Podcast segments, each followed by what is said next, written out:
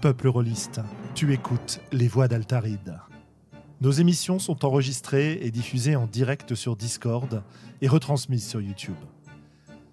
Tu peux venir participer à la discussion sur le chat, sur le serveur Discord, ou nous laisser des commentaires après les émissions. Tu trouveras toutes les infos à propos du podcast sur le site www.sandrone.fr.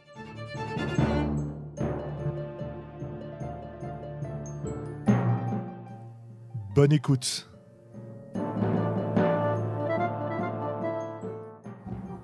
Et voilà, c'est parti. Et donc bienvenue pour le numéro 91 des Voix d'Altaride. On va parler ce soir de code et d'énigmes avec l'équipe habituelle du podcast. Alors pourquoi on vous parle de code et d'énigmes? Parce que le sujet, le thème des Utopiales de cette année, un festival où on se retrouve euh, tous les ans, nous propose euh, coder et décoder. Et donc on s'est dit qu'on allait, enfin je me suis dit que j'allais proposer un thème. Autour de ça, on a réfléchi et voilà le thème qui en est sorti avec nos experts sur le sujet qui sont présents ce soir et évidemment Sandra. Bonsoir. Nous avons aussi un deuxième expert euh, qui s'appelle Urio euh, Globo. Non, toi, t'es pas, t'es plutôt un expert inverse, toi, si j'ai. Ouais, ouais, bah, Et, et Mais on en recausera. on en recausera. Et un amateur éclairé euh, qui se nomme Willem.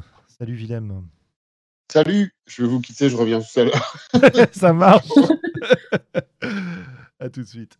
Euh, voilà, donc euh, code, coder, décoder, les codes et les énigmes. Qu'est-ce qu'on en fait en JDR, ce genre de choses. Voilà, voilà ce qu'on va vous proposer ce soir. Avant cela, un, un petit tour de d'annonce comme d'habitude. Bah, la principale annonce, c'est que, alors non, non, non, je rectifie. La principale annonce devait être que nous allons nous retrouver aux Utopiales cette année pour euh, euh, des tables rondes éventuellement, en tout cas en ce qui me concerne, des parties dans le pôle ludique, des discussions à n'en plus finir, etc. etc. Mais, comment dire Euh, il y a- il y a- C'était sans compter sans le con- avec le concours de la SNCF. C'était sans compter avec le concours de la SNCF et ses agents en grève sur la ligne de train entre Paris et Nantes, qui, pour l'instant, me privent euh, moi-même complètement de billets. Je crois que euh, Sandra a trouvé une solution. hein, en tant que... Oui, euh, j'arrive plus tard, mais euh, je pars de Massy-Palaiseau au lieu de partir de Paris. Donc, euh, la petite surprise du jour. Euh, moi, je viens de voir que le train était annulé. Donc là, pendant qu'on est en train de discuter du podcast vaguement, j'étais en train d'essayer d'échanger les billets. Et pour l'instant, ça ne fonctionne pas du tout. Donc euh, voilà, bah, ce sera le- la grande, grande surprise, le grand mystère. Euh, Est-ce que j'arriverai euh, à, à aller jusqu'à Nantes? Pour référence, hein, c'est la deuxième fois que, que la SNCF, sûrement pour de bonnes raisons, hein, je ne suis pas du tout en train de, de parler des, des raisons qui mènent à ces annulations. C'est la deuxième fois hein, parce que j'étais aussi, je devais aller au festival Orchidée. euh, C'était quand? C'était l'an dernier, il y a Ah deux ans, je sais plus. ouais. Peut-être l'an dernier? Non, là, il y a deux ans, je crois. Et, et c'est pareil, euh, grève massive SNCF, train complètement annulé et impossibilité totale de me rendre sur le festival. Bon, bah voilà, hein. ça va être la surprise. Et euh, Mais bon, si on part du principe que nous allons nous y rendre et que on va pouvoir s'y retrouver, on va pouvoir s'y retrouver pour quoi? Alors Sandra, toi, tu, tu seras présente euh, euh, aux ateliers enfants, c'est ça? Tout à fait, comme tous les ans, euh, je ferai avec euh, des amis qui viennent juste pour cela, l'animation à l'atelier enfant pour faire euh, découvrir le jeu de rôle à des enfants et voir des parents être traumatisés par leur progéniture qui pensait être toute mignonne, toute gentille, décla- entendre déclarer ces petits derniers, euh, je lui arrache la tête ou euh, je lui tire dessus. Nos chères têtes blondes. Voilà la subtilité totale euh, habituelle de, de nos débuts rôlistes. Euh, Globo, toi, qu'est-ce que tu vas proposer? Tu vas proposer des parties, j'imagine Nombreuses. Oui, euh, moi je, je vais proposer des parties. euh, alors, euh, je vais proposer. J'ai toujours mon, mon. Comment dire mon, Je vais pas dire mon kit, mais mon, ensemble de préparation pour faire du Miles Christie euh, en, en semi-impro. euh, voilà, parce que j'aime, je trouve que ça s'y prête bien. Enfin, moi j'aime bien le faire, quoi. Et puis c'est un jeu qui, que j'aime et qui gagne à être connu. Et, et qui propose un truc un peu original. Sinon, j'ai toujours, euh, en tout cas, j'ai remis à jour mon, mon ensemble de préparation pour faire jouer euh, à Santa Vaca, tu sais, Santa Vaca, c'est la, la, version de John Wick de Donjons et Dragons. Absolument, ouais, ouais. Et donc, en fait, c'est un mix entre Donjons et Dragons et Houses of the Blooded. C'est-à-dire que c'est un jeu où, euh, où c'est le, celui, le joueur qui euh, déclare tout quand il réussit un, un, jet de compétences. Tu vois, dans, dans l'idée Houses of the Blooded. Ouais, ouais. Et puis, du coup, j'ai tout un tas de petites questions à, que je vais faire tirer au hasard à, à mes joueurs. Et puis, euh, sur la base des réponses à ces questions-là, je, je, ferai mon scénar, enfin, ou, mon amorce. Et puis, euh, et puis après, ça déroulera pour le reste, quoi. Ok. Et, et finalement, j'ai quand même un, un scénar euh, Donjons et Dragons classique niveau 5. Mmh. Sans, sans, grande surprise, du mainstream. Je ne sais pas si je le sortirai, mais je l'aurai dans ma besace. Et, et, tout ça, à chaque fois, bah, ça nécessite un petit peu de préparation, d'édition de fiches de perso, de, de faire des, des, petites aides de jeu, des petites cartes, des petits machins, des petits bidules. Et du coup, euh, ça prend un petit peu de temps quand même euh, de se préparer pour les utopiales. Ah ouais et, et tu vois, paradoxalement, j'en fais peut-être plus que euh, sur des campagnes que je ferais jouer régulièrement parce que Mmh j'ai le sentiment que euh, quand tu proposes une animation à un public comme ça, il faut que il y ait un côté assez visuel qui soit qui soit d'une qualité suffisante pour que les gens puissent s'immerger rapidement en une heure, une heure et demie de jeu, quoi. Mmh Voilà ma petite réflexion sur les utopiales. Ouais, et puis j'espère surtout que je vais y voir euh, plein de monde qui auront eu leur train Bah écoute. euh, et que je pourrai passer du temps avec eux. Tu Ouais. sais si les gens des euh, des alors est-ce que c'est des ateliers imaginaires? Comment ça s'appelle déjà? Oui, euh, enfin, toute la communauté autour de. euh, autour de. Ah ouais, ouais, tout à fait. Ouais, tu- Les courants alternatifs aujourd'hui, hein, ça s'appelle. euh, le Oui, c'est ça. Je suis... Donc c'est plus vraiment c'est les mon ateliers. grand euh, âge. hein. Oui, voilà. Ouais, les cours alternatifs, je sais pas trop. J'ai pas trop trop suivi ces derniers jours. Euh, Je sais que Jennifer organise des ateliers. Euh, je Ouais, sais qui ont l'air fort intéressants. Ouais, tout à fait. Jouer haut, jouer bas. Manuel en fait un aussi qui a l'air passionnant aussi. Manuel fait un, un jeu pour se passer des scénarios. Manuel Bédoué. Euh, et puis qu'est-ce qui- Je ne sais plus. euh, j'ai pas. J'ai pas. Je t'avoue que cette année, j'ai pas tellement suivi euh, qui serait présent, qui serait absent. Euh, on a, euh, si, on a euh, Adrien Toulon qui est souvent, euh, qui a souvent assisté au podcast, qui est présent là-bas aussi. RL sera présente là-bas aussi. Oui. On va retrouver pas mal de monde, quoi. Euh, Enfin voilà. Ah, Euh. euh, moi, si ça fait comme l'an dernier qu'il y a des gens qui viennent me parler en me, me disant Salut, je, te- je reconnais ta voix, s'il vous plaît. Dites-moi juste votre pseudo parce que moi, je reconnais pas vos voix. Eh bah oui. Euh, voilà, un petit tour sur la SNCF pendant que euh, tu parlais me montre qu'en fait tous les trains de mercredi sont soit supprimés, soit complets. Donc il est fort probable que je ne puisse pas être là mercredi, donc on verra. euh. En tout cas, les trains annoncés du jeudi, c'est la même chose, j'ai l'impression. Je pense que pour moi, les Utopiales, ça va être foiré cette, cette année. hein, voilà. Euh, pour être clair. On va voir, Mm. on va voir, mais je risque de devoir tout annuler. Bref, bon, tout ça, ça ne vous passionne pas, euh, chers auditeurs. hein, je suis désolé, ça nous prend la tête en ce moment, donc on est en plein dedans. Si j'arrive à y aller, moi je propose les jeux sur lesquels je, je travaille ou que j'ai publié, c'est-à-dire euh, un pack de mauvais rêves et, et tous ces hacks, dont le petit dernier euh, glorieuse que j'ai que j'ai donné, enfin que j'ai mis à disposition. enfin, non, plutôt que j'ai publié, parce qu'il n'est pas gratuit, en PDF cette semaine. Et, euh, et les précédents, évidemment. J'ai aussi la fin sur lequel je travaille euh, et sur lequel j'ai travaillé ces derniers jours sur un mode solo. Et puis Divergence, euh, sur lequel on a fait des persos avec les, amis des Voix d'Altaride et sur lequel on commence donc une campagne. Donc c'est un peu tout ce que je proposerai.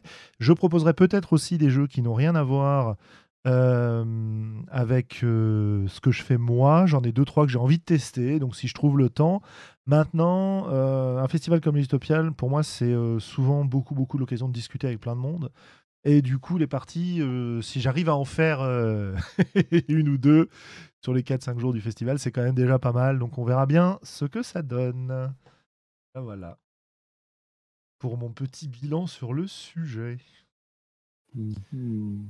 À part ça, à part ça, bah, écoutez, rien de, rien de bien neuf. Et on va pouvoir s'intéresser à cette histoire de code, de mystère, d'énigmes, utilisés en partie de jeu de rôle. Et je pense que peut-être le plus intéressant pour commencer cette discussion, ce serait un petit peu de faire le, le bilan des moments de notre carrière rôliste, si j'ose dire, qui nous ont marqués vis-à-vis des codes et des énigmes. Je vais, je vais peut-être commencer. Moi, j'en ai, euh, j'en ai deux euh, que j'ai envie de citer. Le premier est plutôt négatif, voire très très négatif, et je pense que c'est quelque chose qu'on a un peu tous vécu euh, quand on fait du jeu de rôle depuis très longtemps, surtout quand on a commencé jeune. Il y a, il y a de, de fort, fort, fort longues années de cela. Euh, on jouait à Donjons et Dragons et on jouait la nuit, on était jeunes, on était fous, etc. Et on avait un meneur de jeu qui lui aussi était jeune, etc. Et, on jouait vraiment, bah, c'est pas exactement l'esprit OSR, mais euh, on jouait quand même pas mal autour du player skill, autour de l'idée de, euh, comment dire, bah, quand on était face à un mystère, une énigme, il fallait qu'on le résolve. hein, Il n'y avait pas de raison de, de faire des jets de dés pour réussir à avancer. Il se trouve que euh, nous avons quand même vécu, je crois, une attente qui m'a paru euh, phénoménalement longue, mais qui a dû durer quand même deux ou trois heures, je pense. Dans une nuit de jeu de rôle, euh, face à une grande porte monumentale qui permettait d'accéder à la suite de l'aventure et du donjon. Et évidemment, on ne savait pas comment l'ouvrir. Et évidemment, euh, il fallait résoudre une énigme pour le faire. Et elle était sûrement très très très maligne, cette énigme, mais euh, ben voilà, elle nous a bloqué très longtemps. Et, et je me suis un peu juré de jamais refaire ce genre de choses, de jamais revivre ça. quoi. J'étais joueur pour ça. Euh, bah bien sûr, j'ai pas que des, des expériences traumatisantes comme celle-ci qui te dégoûtent un petit peu de ce genre de partie.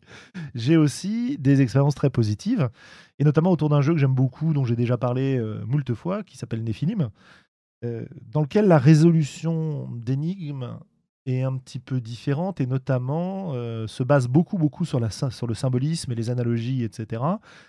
Et euh, bah, j'ai souvenir d'une partie monumentale aussi euh, exceptionnelle que je, que je garderai en tête pendant très longtemps, dans laquelle j'étais meneur de jeu autour d'un... Alors je me souviens plus, je crois que c'est le scénario Le Guetteur mélancolique dans L'Atalante fugitive, supplément pour Néphilim, Xème édition, je ne sais plus. Et en fait, j'avais des, gens autour de la table qui étaient euh, assez férus de littérature. Au passage, c'est le nom d'un poème d'Apollinaire et il y a toute une thématique autour de ça. Et ils se sont menus de leur connaissance littéraire plus de leur euh, dictionnaire des symboles. Et ils m'ont résolu le scénar simplement en comprenant les allusions, analogies et symboles qui étaient présents dans mes descriptions parce que c'était présent dans le bouquin. C'est pas moi qui les avais inventés. hein. Et, euh, et ça a été assez génial. Alors, c'était vraiment un mode, les persos sont en retrait et les joueurs euh, se cassent la tête pour résoudre le code, pour résoudre l'énigme et arriver au bout du scénar. Ça reste un très très bon souvenir. Voilà. Donc voilà pour mes expériences autour des, des codes et énigmes. Euh, Globo, Sandra, je ne sais pas qui veut prendre la suite. Sinon, je désigne. Oh oui, oh oui, désigne. Eh ben, t'as parlé, donc c'est toi. Ah mince, j'ai une trop grande euh, bouche, comme la grenouille. Bon, bref. Euh, alors moi, bah, fi- figure-toi que j'ai pas trop de souvenirs d'exemples. Euh, j'ai plus une vague im- impression, euh, effectivement, de temps passé à tourner en rond, à rien comprendre. Euh, mais c'est aussi des mauvais souvenirs qui passent vite. Et, euh, donc, et, les, et les énigmes que l'on trouve facilement, je m'en souviens pas, tu vois. Donc, les, les, les bons moments me restent pas. Les mauvais, j'ai tendance à pas me focaliser dessus et à les oublier. Et du coup, bah, j'ai plus une représentation euh, fantasmée euh, de l'énigme dans le jeu de rôle que euh, qu'une une vraie expérience, tu vois. Et, et je pense qu'il y a des facteurs aggravants. C'est-à-dire que quand tu prépares tes énigmes, Oui. ça peut aller super bien si tu tombes sur la séance où tous tes joueurs sont en forme, tout le monde a la patate, euh, ça carbure à mort, et, toi, en tant que meneur, tu es un peu dégoûté parce qu'ils t'ont trouvé le résultat de ton énigme en, en 3 secondes 12. Ou alors, il est 3 heures du matin, tout le monde est claqué, on n'en peut plus, mais tu as la bonne idée de sortir une énigme et, euh, là, c'est juste l'enfer.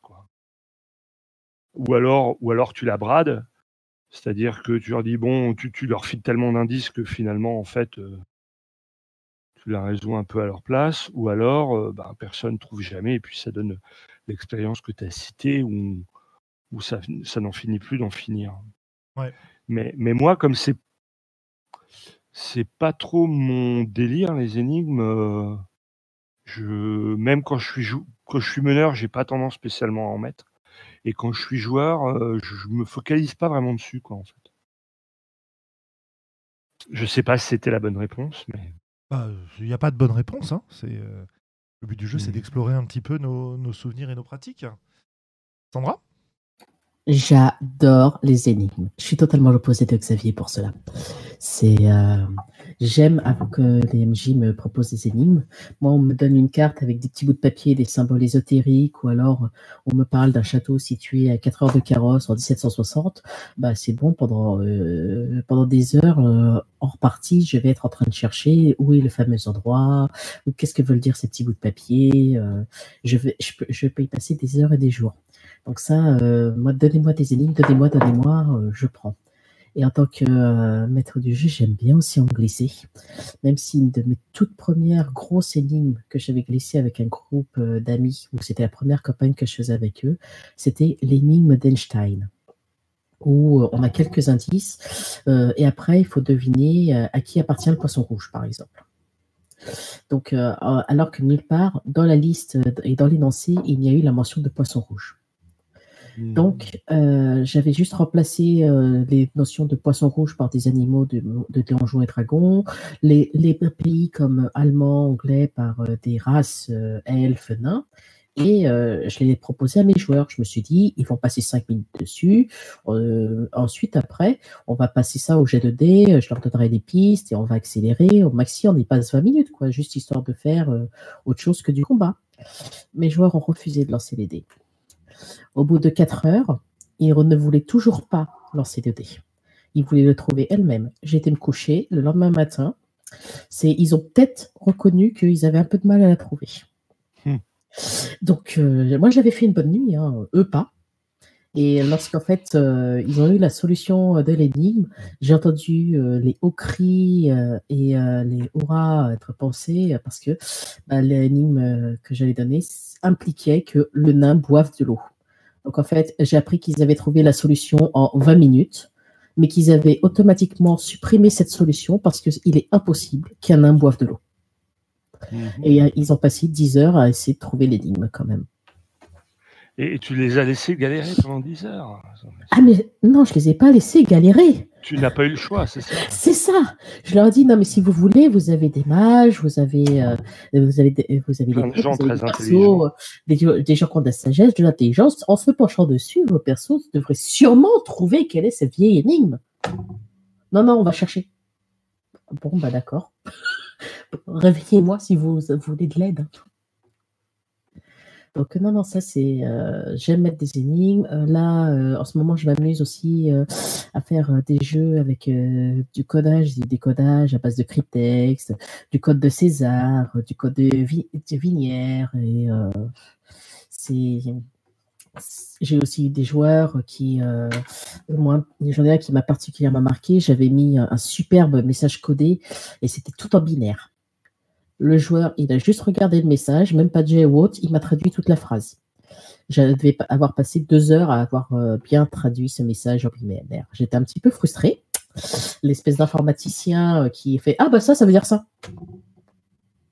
Oui, mais enfin bon, tu, tu devrais savoir que tous les rôlistes sont informaticiens, ont été informaticiens Oui, un jour. Oui, mais c'est frustrant le- quand t'es MJ, que t'as préparé ta petite énigme et que tu t'es dit Chouette, on va faire un petit truc qui innove. Ah non, bon, ou voilà. le- Ou le son à leurs heures perdues. euh, Oui, mais non, mais par contre, ce joueur, après, je j'ai réussi à l'avoir sur une énigme. Tu Parce l'as que banni de ta Non. table? Ah non, non, non, c'était pire. Le texte était en anglais.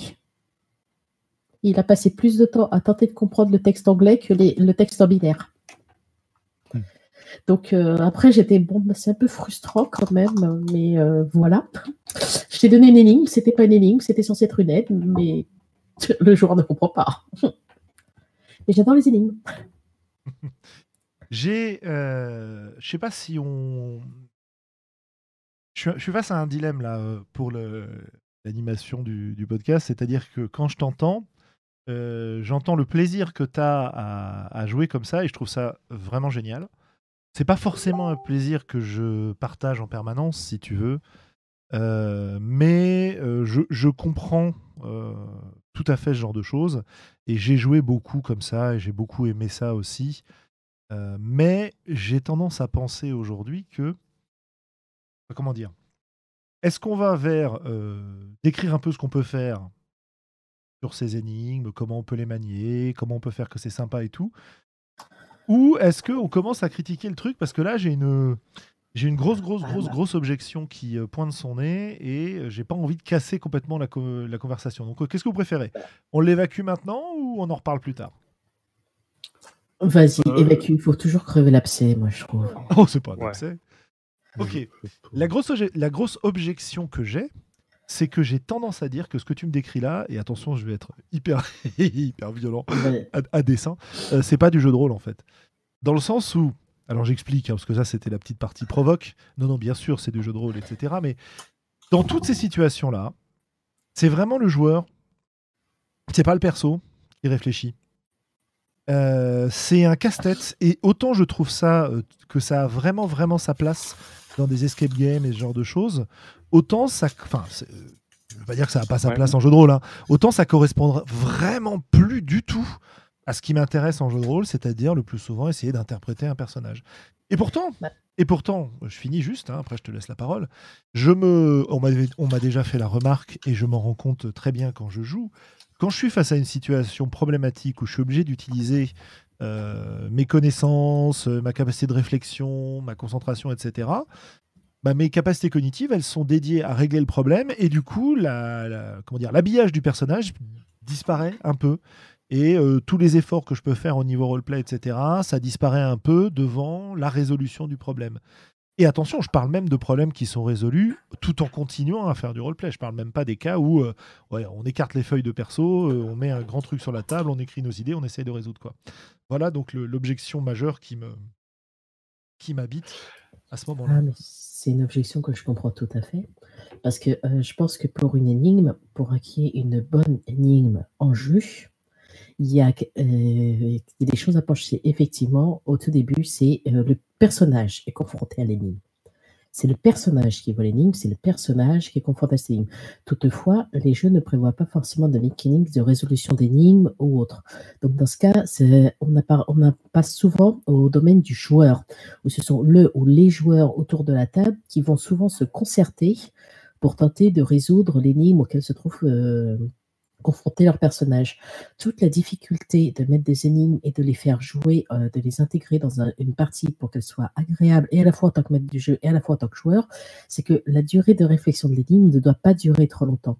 S'il n'existe pas de mécanique de résolution de l'énigme, il faut penser à en implémenter une. Il faut que l'énigme puisse être résolue et par le joueur via euh, des indices ou via, par exemple, des remontées de souvenirs, via des jets de s'il le faut, via des tirages de cartes, peu importe, mais aussi par les joueurs. C'est euh, et, le, et le personnage et le joueur doivent être capables d'avoir les clés de résoudre une énigme. S'il manque une des deux clés, alors on arrive à un moment où les énigmes n'ont plus d'intérêt parce que soit c'est comme ce que tu as décrit, où euh, le euh, joueur il va tenter de passer pendant trois plombes sans aucun indice ou rien à comprendre l'énigme, alors qu'en fait son personnage, euh, bah, peut-être que lui l'aurait compris autrement, ou alors parce que le personnage va la résoudre tout de suite via un jet de Ah oui, tu comprends qu'il s'agit de tout ça. Donc l'énigme doit toujours, pour moi, avoir deux sorties lorsqu'on parle d'énigme en jeu de rôle. C'est et il y a le côté et humain et joueur pour amuser la table, pour euh, scinder ta table et la souder euh, à la fois autour d'une énigme, autour de multiples listes de réflexion, etc.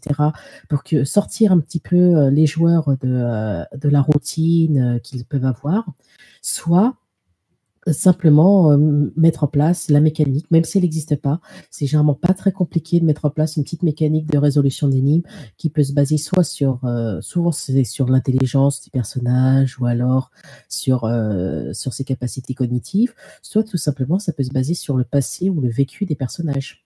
C'est euh, un des MJ à Shadowrun nous avait donné une énigme où en fait, c'est, il avait implémenté le background d'un des joueurs pour la résolution de l'énigme. C'était absolument génial parce que ce joueur n'était pas du tout euh, très impliqué d'habitude dans tout ce qui était résolution de problèmes, d'énigmes. Son personnage était la grosse brute du groupe. Et là, avoir une énigme qui, pour la résoudre, il fallait connaître certains détails que son perso avait, bah, ça donne une autre dynamique autour de la table. Donc c'est vraiment... Euh, moi, enfin, j'aime les énigmes, donc euh, tout de suite... Euh, je peux en parler pendant des heures un peu. c'est bien. C'est bien, c'est très intéressant. Ça fait au moins une personne parmi nous. Euh, Moi, je, vais reprendre un petit peu la main. Euh, ouais, d'accord, vas-y, vas-y. Parce que j'avais euh, j'avais un truc à répondre, mais vas-y. parce que je, vais en fait te répondre à toi d'abord. de même que incarner un personnage et, et, jouer un rôle, c'est pas du jeu de rôle non plus, ça s'appelle du théâtre si tu veux vraiment te concentrer sur ça et c'est ce qui, ce qui t'intéresse principalement, c'est le rôle, il vaut mieux faire du théâtre que du jeu de rôle. la particularité du jeu de rôle, c'est qu'on est à la, à la frontière de, bien des pratiques, euh, notamment celle de, se plonger dans un personnage et de l'incarner, mais aussi peut-être ben, de résoudre des énigmes ou, euh, ou de faire du pouce-pion sur un, sur un tableau de jeu. Tu vois. Mais non, mais non, mais non. Voyons, soyons raisonnables. Soyons sérieux. non mais bien sûr, bien sûr que, bien sûr que ça fait partie du jeu de rôle. C'est ce que j'ai dit dans mon intervention. T'inquiète pas. Euh, c'est juste que euh, pour moi, c'est un moment très très bizarre d'une partie de jeu de rôle dans laquelle tu, tu écartes toutes les comment dire, sauf peut-être dans le cas que Sandra citait pour, euh, pour Shadowrun qui est assez intéressant, tu écartes tout ce qui est constitutif de la partie et de l'univers de jeu pour te concentrer sur un problème, sur une réflexion que tu pourrais aborder dans des conditions tout à fait différentes. Donc c'est intéressant, ce, justement, cette espèce de, de moment de cassure. Euh, cela dit, pour, euh, pour parler de, des mécaniques de résolution d'énigmes, j'ai quand même la sensation que très souvent, comme le jet d'idées à Cthulhu ou ce genre de choses, ces mécaniques vont intervenir quand tu n'arrives pas à résoudre un problème. Et je trouve ça un peu triste parce que c'est très frustrant. Alors cela, c'est quand je me place en tant que joueur. C'est très frustrant en tant que joueur de me retrouver euh, à échouer face à une situation et à m'en remettre à la mécanique pour me rattraper alors que j'ai complètement raté le truc. D'un côté, ça peut être rassurant, hein, euh, je tente le coup et euh, si j'y arrive pas, bah, on a toujours une solution. Donc quand on l'aborde comme ça, c'est cool. Mais j'ai l'impression que le fait d'aborder un problème de code ou d'énigme et de l'aborder d'abord avec tes capacités de joueur, ça te donne l'impression que si tu ne réussis pas avec tes capacités de joueur, tu as un peu raté ta partie. Euh, et c'est très accentué par des meneurs de jeu, euh, et je pense qu'on en a là aussi tous rencontré, qui t'expliquent à la fin de la partie que tu as été nul parce que tu n'as rien compris, et voilà ce que c'était en vrai. Voilà un petit peu le, la réponse euh, suite à ce que disait Sandra. Le taser, ça existe. Hein. Mmh. C'est quand J'avais vu des MJ comme ça. Moi, quand, quand tu as des MJ qui te disent juste Ouais, non, mais alors vous faites le dé, ah voilà, c'était ça la solution. Non, c'est pas une énigme qui était intéressante. C'est euh, par contre que tu puisses euh, remettre en jeu ta mécanique en rajoutant, euh, par exemple, le jet d'idées à Toulouse, c'est bah, tu, au lieu de dire c'est telle solution, tu vois avec ta table s'ils veulent avoir, en fait, ça se voit assez vite si la table accroche ou pas à une énigme. Hein mais tu vois, s'ils veulent avoir la solution aussi, alors, tout simplement, moi, j'aime bien distiller des indices ou rappeler à mes joueurs.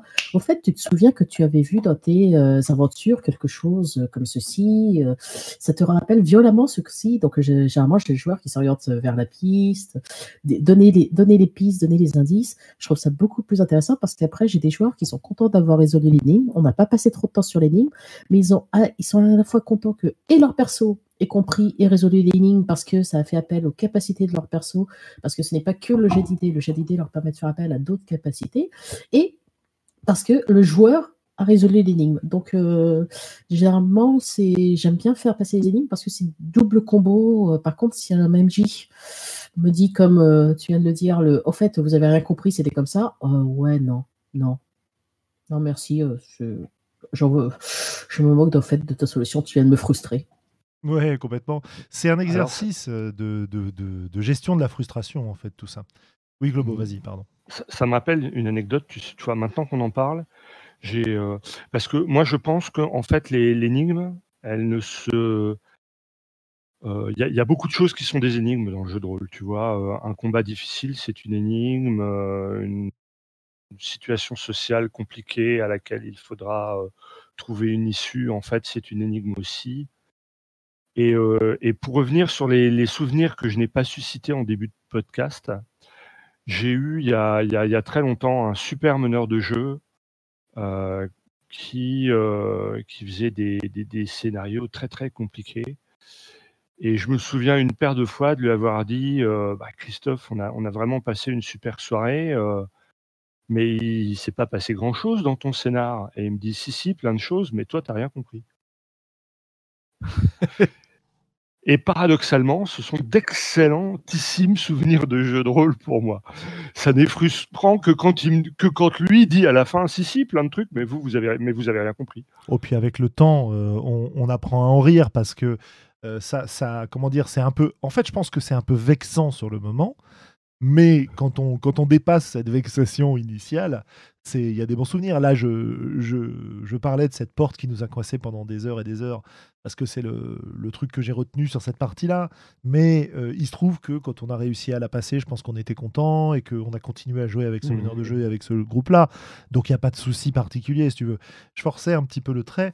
Euh, et, et oui, voilà, moi, ce qui me, ce qui me fascine dans l'histoire, c'est c'est euh, à quel point c'est difficile de gérer la frustration des gens autour de la table face à ce genre de choses. Euh, comme disait Sandra tout à l'heure dans l'exemple que tu donnais, tu as des gens qui, en fait, euh, en gros, te, te, te disent Non, non, mais MJ, euh, en fait, ton énigme, on veut vraiment la résoudre. Alors, ta gestion du rythme, ta gestion du temps, et puis ce que tu as prévu de faire ce soir dans la partie, en fait, pas du tout. Nous, on va passer 10 heures à résoudre l'énigme. Et, et, à l'opposé, des gens qui vont te dire Ouais, non, mais c'est bon, rien à foutre, ton énigme, t'as- t'as- elle est peut-être jolie dans ta tête, mais nous, on s'en fout. Vas-y, on fait un jet de pas on avance, dé quoi. plutôt. On jette un Oui. dé et puis on- C'est ça, mais ça, les tables, on apprend assez vite à les jauger. euh, on commence par proposer des petites énigmes, et puis il y a des énigmes, il y a toujours d'autres moyens de les résoudre. Donc, euh, D'ailleurs, je- Ah, ça, c'est bien, ouais. Vas-y, Willem. J'allais demander à- si vous avez déjà abordé l'idée de bah, bah, que ce soit juste narratif et de broder, quoi, par exemple. Enfin, puis moi, j'ai tendance à faire ça parce que je fais pas vraiment les énigmes, mais euh, ça me fait penser à, par exemple, des euh, des films ou des dessins animés où il y a des experts qui euh, qui sont en train de résoudre des problèmes pas possibles. Mais en fait, on n'expose pas exactement vraiment quel problème. Quoi. On brode autour euh, pour montrer à quel point ils sont extraordinairement intelligents ou, malins ou astucieux. Et, euh, et en fait, il y a une espèce de montage qui fait passer en vite fait, soit l'exposition du problème et grosso modo la solution sans vraiment résoudre le tout. Quoi, tu vois. Ça a du sens ce que je dis ou c'est? Ouais, c'est intéressant en tout cas. Oui, quand tu jettes un voile pudique, euh, Oui, ou comme euh, Ocean's Eleven, où euh, je trouve qu'il y a une espèce de manga où ils sont c'est des as euh, du jeu dans tous les sens, ils sont super intelligents, mais en fait ils, exposent des trucs, ça a pas vrai. Si tu creuses un peu, ça a pas énormément de sens, mais mais quand même il y a de quoi tenir en haleine plusieurs scènes en, en jeu de rôle, quoi. Je pense. Ouais, ouais, ouais. Non, non, si, c'est intéressant tout cas. Ah oui, oui, non, non, mais c'est juste que j'ai pas de, de- de choses à répondre Ouais, euh, ouais, partie particulière sur le, sur le moment, parce que je fais plusieurs trucs à la Mais- fois. Mais Ouais, ouais. effec- effectivement, c'est un peu comme, euh, tu sais, ça, ça rappelle, bah, on en parlait la dernière fois, les, les, jeux, à, les jeux à enquête où en fait euh, le meneur il connaît pas la, la résolution de l'enquête en début de partie et puis c'est le jeu qui va construire euh, le coupable et, qui- et qui permettra d'arriver à un final. Euh, si, si ça existe pour des, en- pour des jeux de type enquête, on doit bien pouvoir euh, faire la même chose avec. euh, On peut, mais avec Oui, exactement. c'est. Ouais. Ouais, mais dans ce cas-là, euh, comment dire? Enfin, entre autres. on refuse, on refuse un peu le, le défi. Et le défi, c'est quelque chose qui intéresse aussi beaucoup les gens. Euh, Je sais pas ce que je peux Oui, prendre comme parce que- exemple, mais oui. Parce que surtout, en fait, le, fait d'arriver à faire quelque chose de difficile, ça te donne le droit de frimer. Tu sais. Oui, bien sûr. Et simplement le plaisir d'avoir simplement le plaisir, ouais. le plaisir d'avoir utilisé ta cervelle pour résoudre un problème, quoi. Euh, Willem. Ouais, non, non, effectivement. Et vous avez peut-être déjà abordé, mais ce que j'ai capté sur la fin, parce que j'ai raté un petit temps, excusez-moi, mais, euh, mais dans ce cas-là, et vous avez peut-être déjà dit hein, qu'il faut tomber d'accord sur les deux parties pour tout le monde pour dire, OK, c'est ça qu'on va faire, ça va être une vraie énigme à résoudre, est-ce que ça vous branche ou pas? Avant que soit le jeu, il a passé beaucoup de temps à la créer ou à la, mettre en œuvre et que en fait, euh, les joueurs, ils n'ont pas envie sur le moment euh, et qu'ils ont juste envie de, lancer un dé, comme on a dit tout à l'heure ou euh, vice-versa, les joueurs, ils ont vraiment envie d'y passer du temps alors que c'est parce que le jeu est prévu pour tout le, scénario. Et j'aimerais préciser une chose, j'aimerais préciser une chose quand même, parce que je vois des, messages passer, etc. Mais quand on parle d'énigmes, on parle pas d'enquête, on parle pas de mystère euh, à résoudre, de meurtre, de machin comme ça. Là, on est vraiment sur les codes et les énigmes dans les parties, tu vois. ouais. Quand je parlais. Et les puzzles aussi, on rentre oui, puzzle dans la même. Oui, hein. euh, bien sûr, ça peut rentrer. Je suis pas en train de parler de euh, trouver le coupable à partir euh, d'éléments séparés, qui est un autre plaisir, mais qui est pas de. Comment dire, c'est quelque chose de proche, mais pour moi, c'est pas, on n'est pas sur le vraiment le l'élément discret qu'est une une énigme, une, euh, un obstacle euh, qu'il faut résoudre pour avancer dans ton histoire euh, et qui est vraiment ponctuel. À la limite, quand tu joues en mode ESR et que tu explores un donjon et que tu tombes sur des pièges et que tu cherches à trouver le moyen d'éviter le piège, ça pourrait presque s'en rapprocher. Mais, mais on est vraiment sur l'idée de filer des codes à traduire, des énigmes à résoudre, euh, c'est-à-dire trouver la bonne réponse hein, à une question qui t'est posée, euh, etc. Et, sur quelque chose qui, est sur un qui est vraiment ponctuel, quoi, qui n'est pas quelque chose qui dure sur plusieurs jours ou ce genre de choses. Voilà, comme pourrait durer une enquête. Et du coup, ça, ça inclut presque automatiquement un espèce d'aide de jeu, ou enfin, peut-être pas un espèce, mais carrément un aide de jeu. Ah bah, on, peut, on, peut, en parler, bien sûr, on peut en parler. Ça, Potentiellement. Mais alors, si on parlait de jeu, moi, j'appelle Sandra à la barre. Hein. Ah non, mais aide de jeu, oui, ben là, euh, je viens de recevoir mon nouveau Cryptex, par exemple, pour mes parties. Donc. C'est une malade. c'est. je ne suis peut-être pas la personne euh, la plus adaptée ou la plus simple d'esprit. C'est euh, là, c'est j'ai une, bonne petite idée de scénario. Mais du coup, est-ce que tu, dirais que c'est quasi obligatoire d'avoir un bon aide de jeu, un bon accessoire pour faire une bonne énigme? Non. Non, non, mais euh, non, par contre, c'est comme euh, sur les énigmes, essentiellement, c'est là où l'aide de jeu donne tout son potentiel parce que ça permet vraiment aux gens euh, de manipuler, de regarder, de vérifier.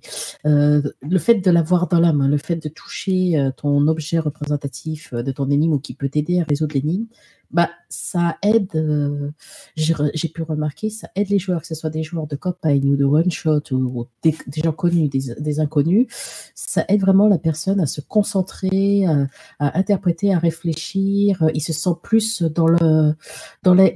Dans c'est sur les énigmes, c'est là où l'aide de jeu a tout son intérêt. En aide de jeu, là, j'ai Cryptex, j'ai des, euh, photos qui sont en fait euh, où j'ai acheté un stylo euh, lampe UV.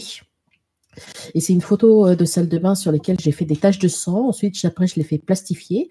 Et mes joueurs sur un scénario roquette, ils ont eu le droit à ces photos-là, plus une lampe UV. Et donc, c'était ce que les officiers avaient pour essayer de résoudre le truc. Ben, il y a un seul joueur qui a pensé à allumer la lampe et à passer dessus, mais quand il a, il a pensé qu'il a vu qu'il y avait des textes marqués sur les murs, sur les murs de la salle de bain, qu'il y avait des traces de sang qui apparaissaient avec la lampe UV, et eh ben, c'était, j'avais un grand ado de 50 ans autour de la table en train de claquer des mains et de faire oui, oui, oui, j'ai combien de 10 alors, que euh, la table était passée au-dessus et continuait, euh, l'enquête euh, d'une autre manière. Il y avait une autre solution pour avoir les indices, sauf que bah, ils, étaient marqués au stylo sur ces photos. Donc euh, ça, c'est euh, ma table m'en a parlé. Ils ont beaucoup aimé euh, mon énigme à base de lampe UV. C'est tout bête à faire. Hein. Une, impression, un coup de dessin au stylo UV, ça coûte 10 euros un stylo UV.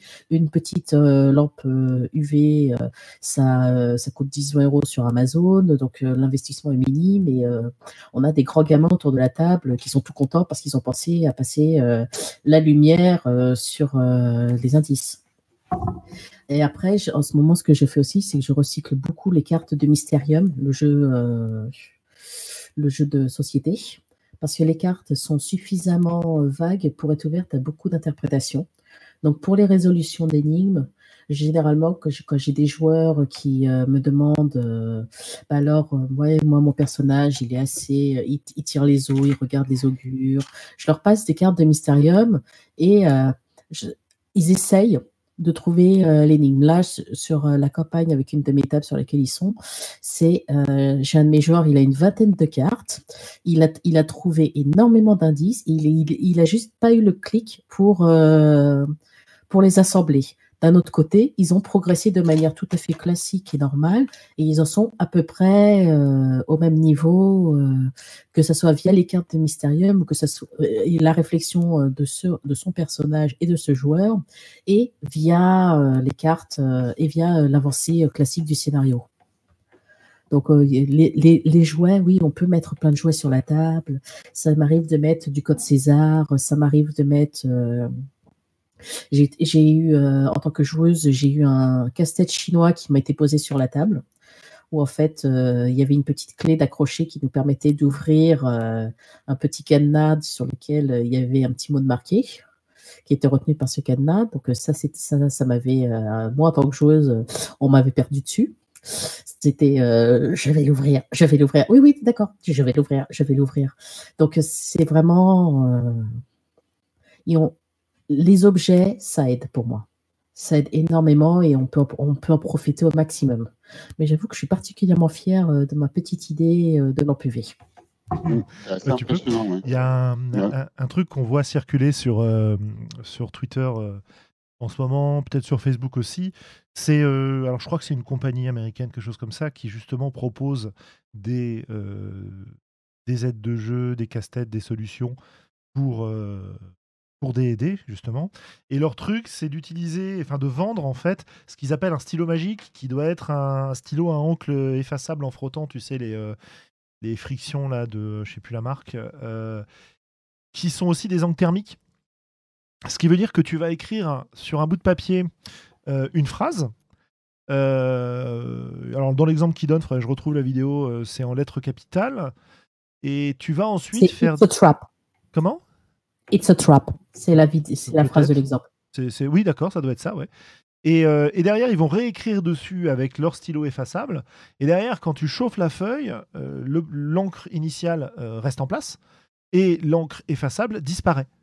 Et du coup, tu fais apparaître par une manipulation physique ton, ta phrase qui peut être intégrée dans le jeu. Donc ça aussi, c'est quelque chose qui est tout simple à mettre en place. Bon, gaffe avec le feu, quoi, mais bon. Euh, oui, et, là, effectivement, c'est très sympa sans avoir nécessairement besoin du. Euh, même si j'ai bien aimé Alexandra le deuxième exemple avec le casse-tête chinois à table, euh, et j'adore les casse-têtes chinois, mais là, c'est vrai que je me paume, soit je me paume, enfin, je, ne suis plus dans le jeu de rôle, quoi, si je suis en train de faire le casse-tête chinois. Enfin, et pourquoi pas, ça peut être sympa, hein, mais, mais c'est vrai que ce, ce genre de. L'exemple de Julien et l'exemple que tu as donné avec la lampe UV, là, par contre, ça peut rajouter sans trop prendre de temps et sans que ce soit trop compliqué nécessairement tant que tu prévois toujours une porte de sortie pour tes joueurs, c'est bon, ils trouvent l'énigme via les objets que tu leur as donnés ou via les objets physiques. Tant mieux pour eux. Le joueur est content, le personnage aussi. Enfin, tout le monde est super content et ça leur permet de gagner énormément de temps s'ils la trouvent immédiatement. Ils trouvent pas via les objets euh, physiques, ben alors ils continuent l'enquête, ils continuent euh, le scénario de manière tout à fait classique et ils trouveront toujours une autre solution à l'énigme. Pour moi, pour qu'une énigme soit bonne, il ne faut pas qu'elle soit bloquante dans le jeu. Pour moi, la résolution d'une énigme doit permettre aux joueurs et aux personnages de gagner du temps. Et ils doivent s'en rendre compte pour que ça leur plaise également. ça, bon point, si l'énigme te devient bloquante pour ton jeu, alors c'est pas une bonne énigme, ça s'appelle un obstacle et ça, ça frustre. C'est euh, l'énigme, c'est vraiment du, ce n'est pas quelque chose qui va te bloquer, c'est quelque chose que si tu le résous, ça te permet de gagner du temps.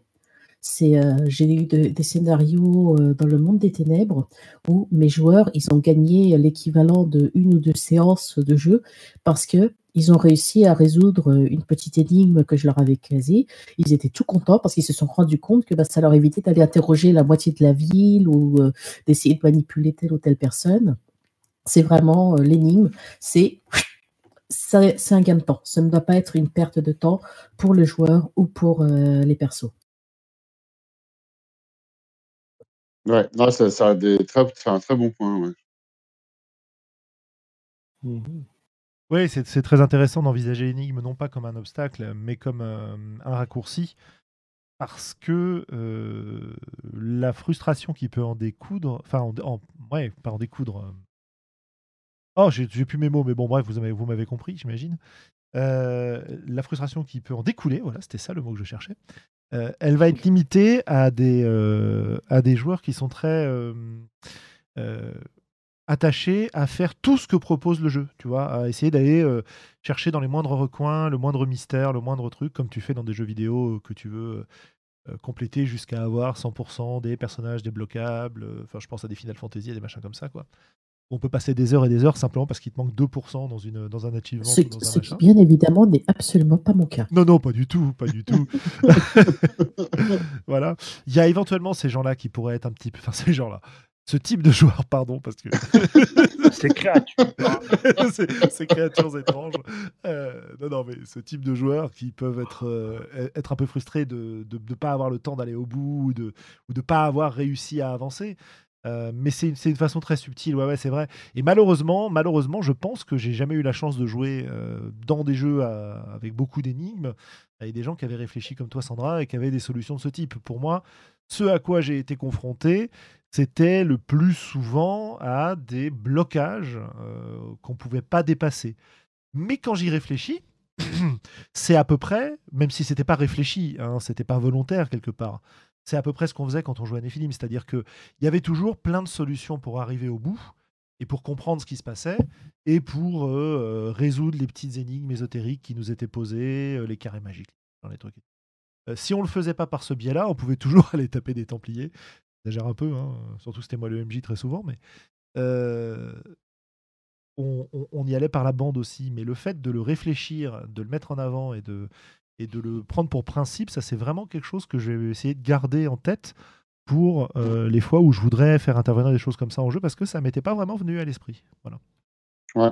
C'est marrant d'ailleurs quand je, on, préparait, je, pensais à un truc que j'avais fait sur Nephilim il y a très longtemps et qui était un peu dans le même genre d'idée que ce que Sandra disait pour le, la lampe UV et les indices. Hein. C'était une lettre que j'avais écrite à la main euh, qui avait un rapport avec le, bac de, l'histoire qui se passait. Là, j'avais fait juste une simple grille euh, pour décoder, entre guillemets, décoder un message. Mais c'était pas vraiment. Euh, ça demandait pas vraiment énormément de, réflexion. Mais on voyait qu'il y, avait un aide de jeu qui était là, qui avait été réfléchi et c'était sympa. Ouais, parce que ça, en fait, c'est un moyen de de mettre en scène une énigme sans que ça en soit réellement une, puisque en fait tu donnes le message codé et le moyen de le décoder, et c'est juste un petit process à, mettre en place pour avoir la réponse. Ça nécessite pas de, de se creuser le citron pour y arriver. Quoi. Oui, pas trop. Et, quand même, comme Sandra l'a dit, euh, c'est gratifiant quand même d'arriver à mettre les, deux, les, deux, les deux cubes ensemble. Quoi, en fait. Mais il y a, y a peu, mais il y a peu de chances que les joueurs n'y arrivent pas, quoi. Puisqu'a priori, s'ils appliquent la recette. Euh, oui, soit ça, ou soit comme l'a dit Julien, il y a d'autres moyens d'y arriver. On peut aller taper des Templiers ou interroger des gens, etc. Qui est très rigolo d'ailleurs, c'est quand ces, solutions multiples sont utilisées simultanément, où tu as euh, deux joueuses autour de la table qui sont passionnées par ton énigme et qui vont essayer de comprendre euh, ce que veut dire la lettre, euh, je sais pas, par exemple, des coordonnées cachées, des coordonnées d'un lieu important cachées à l'intérieur d'une lettre, tu vois. elles vont passer beaucoup de temps à, travailler là-dessus, alors que tu en, as deux autres autour de la table qui vont essayer d'avoir des infos par les, les, interrogations, etc. Et l'art, à ce moment-là, de la gestion de la table, euh, ça va être de faire en sorte que les contributions de chacun et de chacune puissent faire avancer l'histoire, que personne ne se sente frustré d'avoir pris le mauvais chemin, par exemple. Euh, même si, même si, il y a quand même des modes de jeu où euh, le fait d'avoir la possibilité de prendre un mauvais chemin rend le fait de prendre le bon chemin beaucoup plus excitant. Euh, se confronter à la difficulté. Hein. On, est, on est autour de, mmh du player skill et, euh, et de. Je, j'arrête pas de penser à. j'arrête pas de penser au jeu OSR en fait. Et, et, à certains aspects du jeu OSR, pas l'ensemble, mais qui, euh, qui veut vraiment qu'on, fasse marcher notre tête quoi, pour essayer, à, travers le, le, pion que représente le personnage, de faire avancer les choses en ayant des moments de roleplay sympas, mais où, comment dire, le perso, il va, il va servir à, s'amuser à, ça, alors que on va pendant une partie s'amuser au roleplay, mais on va aussi s'amuser au combat, on va aussi s'amuser à la résolution de problèmes, à la résolution d'énigmes, etc., Ouais. Tu parlais tout à l'heure, Sandra, de code particulier que tu as essayé, enfin que tu as utilisé. Euh, est-ce que tu peux nous faire un petit topo là-dessus sur les codes euh, utiles et intéressants à mettre en œuvre? Peut-être par ordre de euh, difficulté, si tu peux. Oui, oui, non, mais ça, c'est ce que je comptais faire. Donc, euh, en code, le code le plus connu, c'est les codes euh, de substitution, où on remplace une lettre de l'alphabet par l'autre. Donc, c'est euh, c'est basique. C'est vraiment du, une fois qu'on a l'alphabet, qu'on sait que le A est remplacé par un E dans le message. C'est vraiment très rapide à mettre en œuvre. C'est aussi très rapide à résoudre. Et la plupart des joueurs vont avoir ce réflexe, essayer de résoudre des lettres par l'autre. Après, un autre type de code qui est sympa à mettre en œuvre, c'est le chiffrement euh, par décalage, aussi appelé code César. Mmh. Donc, euh, c'est-à-dire que là, par exemple, on décale euh, un, code de César de 5, veut dire qu'on a décalé de 5. Donc, le A est remplacé par un E, etc. C'est, enfin, par, par, F, pardon. C'est donc ça, ça bouge. Et après, on a des codes qui montent un petit peu plus. Donc, il y a le code de, euh, le code de Vignéré, par exemple, où on passe sur les premiers codes qui ont des clés euh, de cryptage. Donc, euh, ça, c'est vraiment super fun à mettre en œuvre. C'est un chiffrement euh, par substitution, mais une même lettre du message peut se retrouver à plusieurs endroits, en fait, euh, sur des lettres différentes. Le A, la première fois, va être un A. La deuxième fois, par exemple, ça va être un E ou un V. Parce que tu codes sur, une, euh, sur une phrase, c'est ça? On code, on code sur une phrase. donc, le, tableau de Vignéré, alors, de, pardon, de Vigénaire, j'arrive jamais à le dire correctement. C'est euh, tout simplement, euh, on écrit de manière euh, horizontale A, B, C, D, E, F, G, H, I, J, enfin l'alphabet. On met verticalement l'alphabet. Et ensuite, après, c'est on écrit sur la ligne des A, on réécrit A, B, C, D, E, F, l'alphabet. Sur la ligne des B, on commence, mais cette fois-ci, on commence l'alphabet par le B. Et à chaque fois, ça va se décaler. Et ce qui fait que, par exemple, si ça nous donne donc un tableau croisé où euh, on a l'alphabet euh, qui est décalé à chaque fois systématiquement de lettre en lettre. Et on reprend la première lettre du mot et la lettre de la clé. Par exemple, si j'écris euh, Pocahontas et que ma clé c'est Révolution, bah pour savoir quelle lettre je vais mettre sur ma première lettre, je vais reprendre la lettre en clair, ce sera le P. La lettre de ma clé, ce sera un R. Et donc un P avec un R, bah, ça me donnera tout simplement un G sur mon tableau et ainsi de suite. C'est un code, euh, c'est un code de, de, de, de César, euh, mais sur chaque lettre. Euh, et à chaque fois, le décalage varie en fonction de l'endroit où tu es dans ta phrase, c'est ça? Oui, exactement. pas, de l'endroit où tu es dans ta phrase, par rapport à l'endroit de oui, à l'endroit de ta phrase, mais surtout par rapport à ta clé. Si tu as une clé qui est courte, par exemple, comme soleil, elle est assez facile à casser. Par contre, si tu commences à déclamer les vers du CID, bon, bah, elle sera un petit peu plus longue à casser ta clé. Parce, que, tu as beaucoup moins de chances d'avoir une répétition. Oui, parce que soleil, ça veut dire si je. C'est pour vraiment clarifier, histoire de voir si j'ai bien compris dans ta phrase Pocahontas, le premier euh, va être euh, le, P va être codé par le S, puis le O va être codé par le O, etc., etc. En fait. C'est ça. exactement. Euh, et, et en faisant le croisement des deux, tu obtiens la lettre par laquelle tu mets.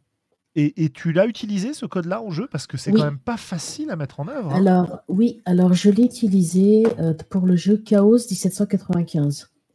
C'est euh, j'ai euh, un petit scénario qui tourne très très bien en convention sur lequel les personnages trouvent un, texte totalement chiffré.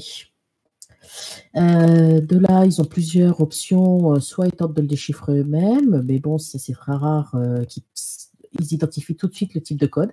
Ça m'est arrivé une fois, mais après, quand j'ai appris la profession euh, du monsieur, bah, j'ai été beaucoup moins surprise. Hein. Oui. C'est-à-dire euh, bah, Il était euh, crypto-analyste. Ah oui, d'accord. Donc, quand il m'a expliqué ça, que c'était son travail, j'ai fait Ah, oui, d'accord. Il n'y a que dans le jeu de rôle que tu peux croiser des gens comme ça. Dans la vie normale, tu ne les croises pas. C'est ça. En plus, c'était en convention. Donc, mon pauvre code, bah euh, voilà quoi. J'étais contente, hein, il, me l'a trouvé très vite. Mais euh, ça a été, euh, ce code, ça a été vraiment le premier code qui a été dur à casser. Et donc les joueurs, j'ai créé un personnage joueur qui est, bah, qui est, c'est sa spécialité, qui est cryptanalyste et qui est mathématicien. Donc lui, il a les compétences pour le faire, il a les connaissances pour le faire. Tout de suite, le, perso qu'il a, s'il y a ce perso qui est en jeu, le joueur saura immédiatement reconnaître le type de code que c'est et il aura automatiquement la grille. Et ensuite, après, euh, soit il, s'amuse à essayer de trouver la clé sur un autre garde, soit il peut essayer de, dire non, mon perso va tenter de la casser. Dans ce cas, je précise que ton perso va peut-être y passer du temps. Donc, on, on voit ça, on met en place. J'ai une petite mécanique que j'ai mis en place soit ils vont directement voir un personnage de contact euh, qu'ils ont qui peut leur casser le code. Mais ils ont euh, plusieurs options mais la plupart du temps, ils choisissent euh, le mathématicien et le perso et le joueur quel mathématicien, il passe bien 2-3 euh, minutes à dire non, non, mon perso, ouais. Euh, et après, il est sur le joueur, je le vois sur la table puisque je, lui donne la table de manière physique. Ils, comprennent qu'il faut qu'ils trouvent la clé, donc ils vont explorer généralement la pièce, ils le font d'eux-mêmes et ils vont explorer la salle, ils trouvent la clé et ensuite, après, les joueurs, ça les amuse de décrypter le texte plutôt que d'attendre que je leur donne la solution parce que je leur propose toujours vous avez trop ça, je peux vous donner les textes. Non, non, non, on, fait. D'accord. Ça dépend des joueurs. oui, oui, oui, non, c'est. Alors, ça m'est arrivé qu'une seule fois où, j'ai des joueurs qui ont accepté euh, la solution tout de suite. Et autrement, tous, ils ont voulu euh, au moins passer un round à décrypter euh, tranquillement.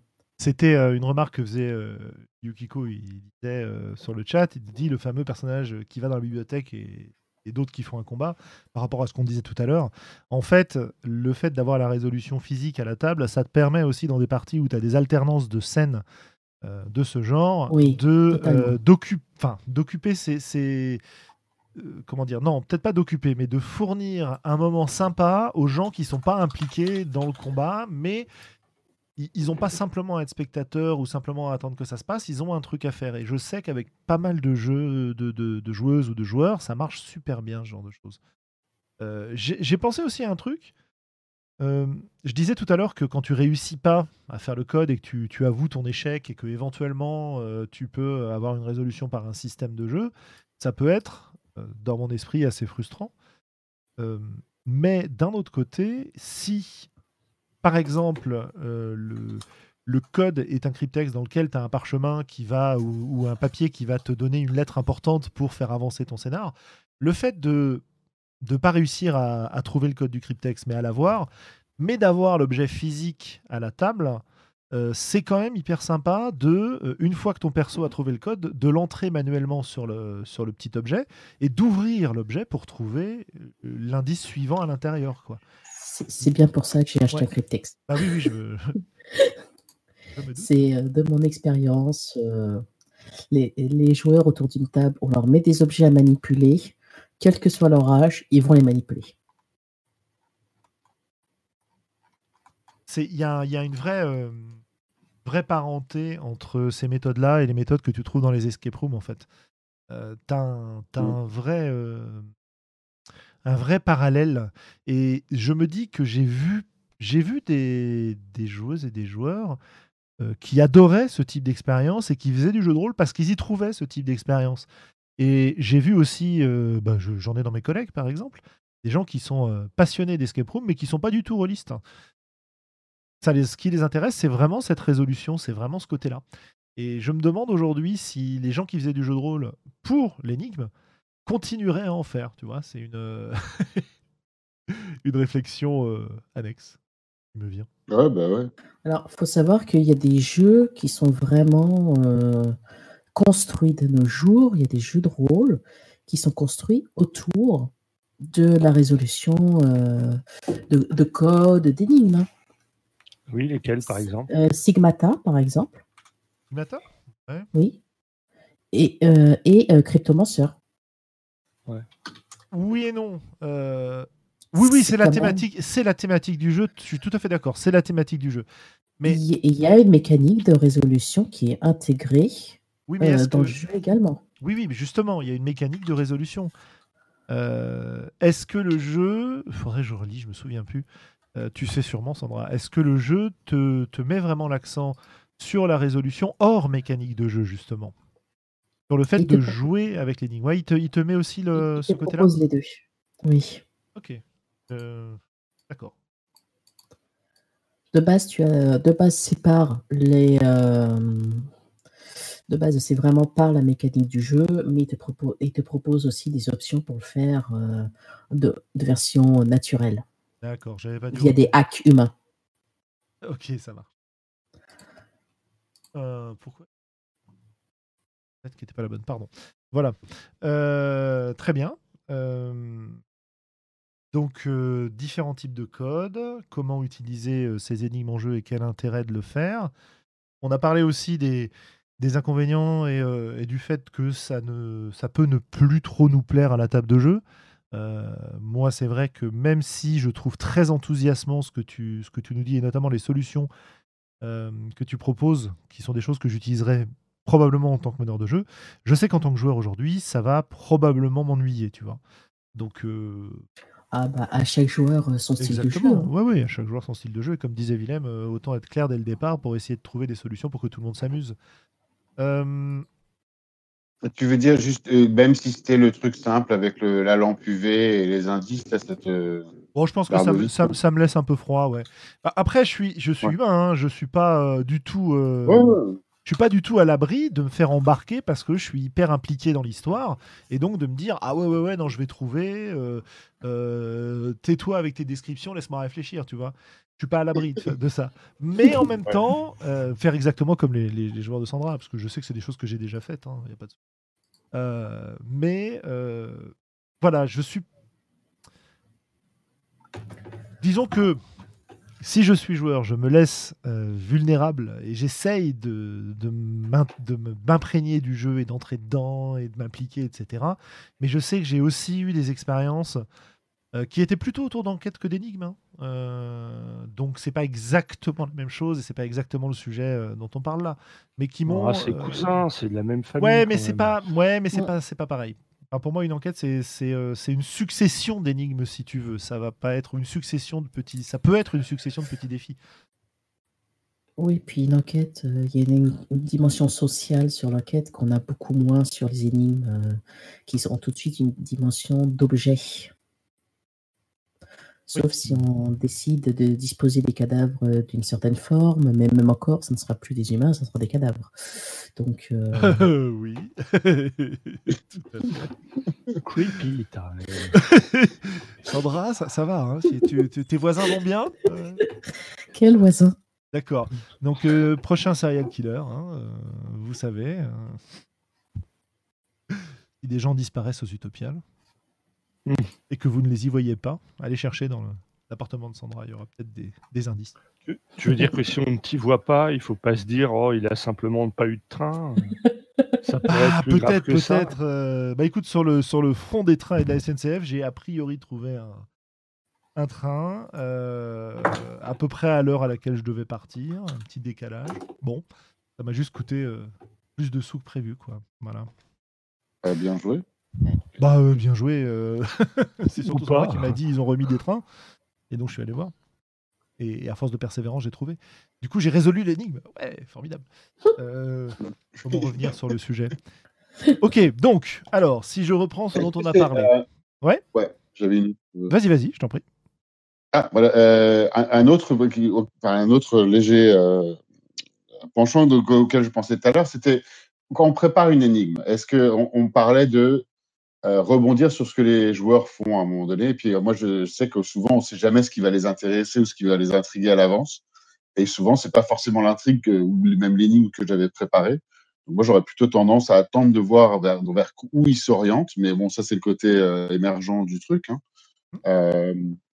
Mais je sais pas, est-ce que c'est. Du coup, alors, donc, pour toi, Cassandra, qui organise vraiment des énigmes précisément, est-ce que tu laisses et t'attends voir ce qui va. pour avoir un bon sens de ce qui va intéresser les joueurs ou euh, dans une partie en particulier ou... Tout- euh, toutes mes parties euh, ont, euh, je balance toujours à la mer euh, des énigmes qui ne, qui sont vraiment euh, comme ça. Je, de toute manière, je fais jouer euh, essentiellement en mode euh, émergent, donc euh, je vois pour le fil rouge, j'ai une grosse idée du fil rouge, j'ai une grosse idée euh, des fronts qu'ils vont rencontrer, donc j'essaie de balancer euh, des énigmes pour leur faire deviner euh, que machin ou machin, telle personne est corrompue ou telle chose risque de se produire, et je vois si les joueurs prennent ou pas. Et puis Ouais. parfois, ils s'accrochent sur quelque chose que j'avais vraiment, vraiment pas prévu. Euh, Genre sur, un chat. euh, Non, euh, là c'était des huîtres. Ah, des huîtres. Tiens donc. C'est. je ne sais pas pourquoi, ils m'ont fait une fixation sur les huîtres. Donc, je me suis retrouvée un petit peu comme une idiote en train de faire ah, des, des- huîtres, d'accord? Donc, bah, c'est pas grave. Toi, hein, tu avais euh, décrit pour du, euh, de, de la saveur en arrière-plan euh, sur une scène, genre ou- Oui, enfin, c'était juste que euh, une des victimes était morte, elle avait été au restaurant, mangé des huîtres, et je ne sais pas pourquoi, ils, ils ont décidé d'explorer la piste des huîtres. Donc, je me suis dit que plutôt que de leur dire c'est une fausse piste, c'était marrant que je réutilise euh, ce que j'avais pensé, euh, bah, ce qui fait que pour la séance d'après, j'avais adapté euh, une énigme pour qu'effectivement il y ait des huîtres qui ressortent un petit peu plus facilement dans le jeu. Ouais. Ouais. Et Donc, puis, qui rejoint aussi j'ai- ton. Ouais. Oui, en fait, euh, bah, je joue vraiment en émergent. Donc là, c'est eux qui m'ont donné vraiment l'idée des huîtres et ça m'a tellement amusé que euh, j'aurais fait une, une mini partie euh, scénario enquête sur la piste des huîtres frelatées. Donc euh, mes joueurs, ils étaient tout contents parce qu'ils avaient euh, trouvé. Moi, j'étais contente parce qu'ils m'ont donné une idée qui m'a explosé de rire pendant euh, un petit moment. Mais oui, non, on- il y a eu un grand moment de GDR avec des huîtres à ma table. Excellent. C'est euh, et mon énigme qui de base était bas- euh, j'étais vraiment euh, quelqu'un de peu imaginative. Moi, j'étais partie sur du cyanure, donc j'ai trouvé que c'était beaucoup plus fun en fait de partir sur des huîtres. les donc je me suis renseigné un peu sur qu'est-ce que les huîtres accumulaient comme poison dans leur corps. Qu'est-ce que quelqu'un qui mangeait des huîtres était-il possible de tuer quelqu'un par exemple avec du mercure? Si on empoisonnait des huîtres avec du mercure et que quelqu'un les mangeait, qu'est-ce qui se passait donc, euh, je me suis un petit peu amusé à faire quelques recherches et à monter euh, une énigme euh, pour qu'ensuite ils se rendent compte que oui, oui, il y avait bien une filière de l'huître. Donc, ça les a bien fait rire parce que celui qui avait dit ça l'avait un peu lancé au hasard, les autres ont suivi. Et ben, quand ils se sont rendus compte qu'au final, oui, oui, il y avait bien une filière de l'huître, ils, se sont, ils étaient contents. Et pour répondre à une des questions euh, du chat, comment faire une énigme en émergence? Bah, Je conseille d'avoir toujours plusieurs types d'énigmes.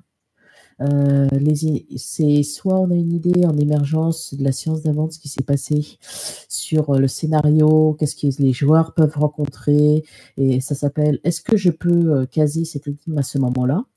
Donc, euh, généralement, j'arrive euh, à recaser mes énigmes euh, à plusieurs endroits euh, lors d'une séance. Soit euh, je prévois une énigme euh, à la volée. euh, J'ai une énigme basique où juste à la volée, il suffit que je la modifie pour qu'elle puisse s'intégrer dans tout de suite ce qui vient d'être décidé. Je le fais pour les one-shots et euh, ça passe bien. C'est par exemple mes énigmes codées euh, du, chiffre euh, de Vigia. Bah, maintenant, il y a des applications qui existent sur mobile. Donc, euh, j'ai toujours la table qui, de Visionnaire qui est imprimée. Il suffit la clé et je, la, décide en 10 secondes selon ce que les joueurs ont dit. La phrase codée, bah, d'après ce qui se passe autour de la table, la, la phrase et la solution, voilà c'est arrivé. Je, lance sur l'application vite fait, ça me donne le code, c'est ce que mes joueurs trouvent, ils, ils en reçoivent le petit bout de papier, et puis euh, ça, ça, roule tranquille. C'est vraiment. Il faut juste être prêt à se dire tiens, aujourd'hui, j'ai envie de leur faire un petit énigme, je vais voir si, comment si la table est réceptive, je vais voir qu'est-ce que je peux avoir comme idée, comment la table reçoit. Ah, tiens, la table vient par là, ok, on va lancer ça comme énigme c'est se faire un petit panel d'énigmes. Euh, je m'amuse beaucoup, euh, comme je l'ai dit, avec mes cartes de Mysterium en ce moment avec un de mes joueurs. On est en mode absolument complètement émergent. Et euh, j'ai un joueur qui s'amuse donc à frimer royalement quand les autres, en suivant des pistes de jeux de rôle classiques, en interrogeant des gens, en discutant, en faisant du social et compagnie, obtiennent des infos et que lui fait Oui, mais moi je l'ai lu dans les cartes. Donc euh, il y a un grand moment de frime pour son perso et pour le joueur euh, avec des cartes de Mysterium. Donc c'est l'énigme en émergent, pour moi je trouve que c'est euh, quasiment c'est sympa, c'est c'est presque plus gratifiant en tant que euh, maître du jeu de réussir en caser une petite qui soit sympathique en émergent plutôt que de faire un scénario qui tourne autour d'une énigme ou dans lequel l'énigme est dans le scénario. Parce que ça semble euh, rarement naturel en fait, euh, les énigmes qui arrivent dans les scénarios scriptés. Tandis que j'arrive mieux à titre personnel, à le faire dans, dans le sens que ça coule. D'après les réactions de ma table ou autre, je me dis, tiens, ça serait bien le moment pour une petite résolution intellectuelle. Donc ça, c'est vraiment, euh, je suis ma table. Il y a des fois, je me dis, oh, je leur ferais bien une petite énigme, ça fait longtemps qu'on n'a pas fait. Et puis je me rends compte qu'ils ont une grosse envie de baston. Donc euh, bah l'énigme, ça va être plutôt l'énigme de, est-ce que le marteau, la massue est plus adapté pour exploser le crâne? Donc, euh, c'est pas tout à fait le même style. Ou alors, vraiment, euh, je sens que la table est réceptive et hop, on laisse une petite énigme et on passe tous un bon petit moment sur faire une partie euh, beaucoup moins baston, qui soit pas forcément sociale, qui soit plus axée intellectuelle, connaissance des personnages, apprentissage, recherche. Oui, mais ça veut dire que tu as un... Ça, veut dire que tu as un sac à énigmes, entre guillemets, dans lequel tu es prêt à, à, piocher à peu près n'importe quand en adaptant l'énigme à la situation du moment, en fait. Oui, oui, c'est ça. Mais euh, c'est assez facile en fait euh, quand on s'intéresse un petit peu au codage, au chiffrement et tout ça. C'est très facile. Euh, mes joueurs maintenant, ils vont arriver du chiffre de visionnaire. Bon bah, ils ont plus le côté de ah, qu'est-ce que c'est? On comprend pas? C'est du ah ah. mais... C'est mais après c'est la manière dont c'est délivré. c'est c'est juste le mettre en scène l'arrivée de l'énigme. Ouais, et comment l'énigme doit être mise en scène. Mais comment tu fais euh, avec tes aides de jeu dans ce cas-là Tu leur dis attendez 5 minutes, je refais une aide de jeu, je réimprime un truc ou euh Ah, euh, bah, par exemple, pour, alors, pour tout ce qui est photo. Donc, mes photos imprimées avec ma petite encre bah, ça, évidemment, c'est beaucoup plus difficile. Il faut avoir le bon contexte pour le faire. Mais sur une scène de meurtre, c'est assez facile. J'en ai fait une petite quinzaine des photos comme ça. Donc, euh, c'est très facile de dire que sur un scénario de serial killer, il y en a un qu'on ait laissé un ou deux sur euh, une scène, deux, trois sur une autre scène, et, après les joueurs sont contents parce que ça fait un fil rouge sur chaque meurtre. Euh, sur les chiffres de Vigénaire, bah, comme je dis, la table, ils l'ont ils l'ont sur la table de manière physique, donc c'est moi il me suffit juste avec l'application de faire le chiffrement à la volée. Ça, c'est rapide. Euh, il y, a plein d'autres y a plein d'autres trucs et astuces que j'ai comme ça où ça fonctionne tout ce qui est chiffrement ça fonctionne très bien avec euh, les joueurs généralement c'est on perd pas trop de temps dessus euh, ça passe bien et ça peut se générer à la volée très très rapidement pour tout ce qui est puzzle physique après pardon c'est pour tout ce qui est puzzle physique, bon, bah, je m'adapte. J'ai le cryptage, j'ai une roue, euh, j'ai une roue euh, de cryptage aussi qui euh, peut servir très facilement à la volée pour d'autres pour d'autres jeux. Parfois, je n'ai pas la solution de l'énigme en fait. C'est, euh, j'ai une roue sur ma roue de cryptage. Ce qui se passe, c'est que je sais quelle est l'énigme qui va leur être proposée, et les joueurs me disent c'est, c'est ça veut dire telle chose ou c'est telle solution. Je fais un rapid checking, ils ont trouvé la solution. Ok, la solution, je l'intègre à ma manière de maîtriser ou je l'intègre dans le jeu. Mais je n'avais pas la solution forcément avant de poser l'énigme. C'est les joueurs qui me donnent la solution de l'énigme. Totalement. Ouais, ouais, c'est ce qu'on évoquait euh, tout à l'heure, oui, avec Globo, euh, sur le... l'idée de, balancer une énigme sans connaître la, résolution. Sauf que là, dans ce que tu dis, tu as quand même un vrai truc à crypter, quoi. C'est ça? Ah euh, oui, oui, c'est ça s'appelle. Alors, j'ai essayé de trouver une petite photo. Là, je suis en train d'essayer de faire une petite machine Enigma parce que j'ai envie de faire un petit peu le truc. Oui, d'accord. Ce, n'est pas, je précise, on rigole, mais c'est de l'admiration, c'est pas de la moquerie. Hein. C'est, ouais, ouais, ouais, carrément. C'est euh, waouh! J'avais justement. Waouh, carrément, jusque là. J'avais demandé aussi est-ce que tu crois que ça se prête à tous les styles et tous les genres de jeux de faire une, un cryptex ou une machine Enigma pour le jeu? Alors. Euh... Ça peut, hein, mais je sais pas ce que tu en penses. Est-ce qu'il y, a des styles ou des genres ou des, des ambiances pour lesquels ça correspond plus ou moins bien? Tout ce qui est, alors forcément, tout ce qui est ambiance enquête, ça tourne bien. Après, il faut voir aussi si on joue avec des périodes historiques, si on joue euh, avec. Euh, je, fais bon pas mal de jeux qui sont quand même axés très. Euh, je ne vais pas citer de nom, mais années 20, 30, 40. Ouais, ouais, ouais, ouais, ouais je te vois bien. Donc, oui, cela s'y prête très, très, très bien sur les énigmes, en plein dedans. sur du Donjon et Dragon, oui. Il ne suffit pas que les énigmes soient complexes, il suffit juste aussi qu'il y ait des résolutions auxquelles les joueurs ne pensent pas. Euh, que ça ne soit pas dans une langue qui soit connue, que ça ne soit pas simplement écrit dans le sens de droite à gauche, mais ça peut être écrit, euh, enfin, de gauche à droite, je veux dire, mais ça peut être écrit de droite à gauche, le texte. C'est euh, qu'il faut voir avec un miroir, ça aussi, j'ai déjà mis des miroirs physiques à table. Donc, à l'heure actuelle, je n'ai pas trouvé de jeu qui ne pouvait pas se prêter à avoir des énigmes. Il faut vraiment juste réfléchir la manière dont il y a des énigmes. Euh, une de mes parties de Shadowrun que j'avais maîtrisée, euh, les joueurs avaient euh, recevaient leur, leur lettre de mission. C'est les, mes joueurs recevaient leur petite euh, et charmante lettre de mission en fait via un journal et euh, leur lettre de mission, je leur envoyais en interpartie via mail. Et euh, ils s'amusaient à la résoudre naturellement parce que je leur aurais donné en début de partie, mais avant la partie, ils savaient tout ce qu'ils allaient faire parce que en fait, c'était un mot croisé. Donc, euh, c'est très simple à générer. Il y a des générateurs sur Internet qui le permettent. On dit les mots que l'on veut euh, voir apparaître. Ça génère automatiquement le mot croisé avec les définitions et tout. Donc, euh, ils recevaient tous un petit mot croisé à trouver. Et s'ils l'avaient résolu avant la partie, bah, les joueurs étaient en avance de phase sur la partie et avaient déjà une bonne idée de ce qui allait se passer. S'ils non, bah, au début de partie, ils découvraient leur lettre de mission. Et le perso découvrait, euh, lui, parce que le perso, lui, savait résoudre, euh, donc il pouvait le faire. Il y a un très bon site euh, qui a été donné dans le chat à plusieurs reprises, c'est le site décode.fr.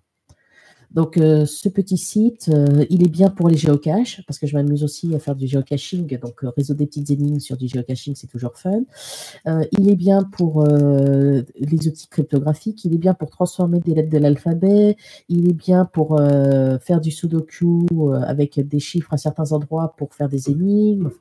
il est très, très sympathique au niveau des outils qu'il propose pour s'amuser.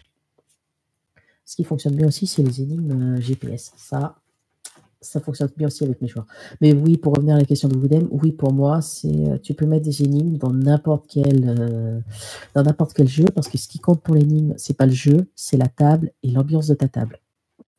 Hmm, les énigmes en GPS, c'est du géocaching, c'est ça? Tu t'envoies tes joueurs chercher des trucs sur Google Maps alors euh, là, c'est, euh, j'ai fait oui sur du, Dresden. À un moment, ils ont trouvé des coordonnées GPS, donc ils se sont amusés à aller sur Google Maps euh, pour trouver où c'était.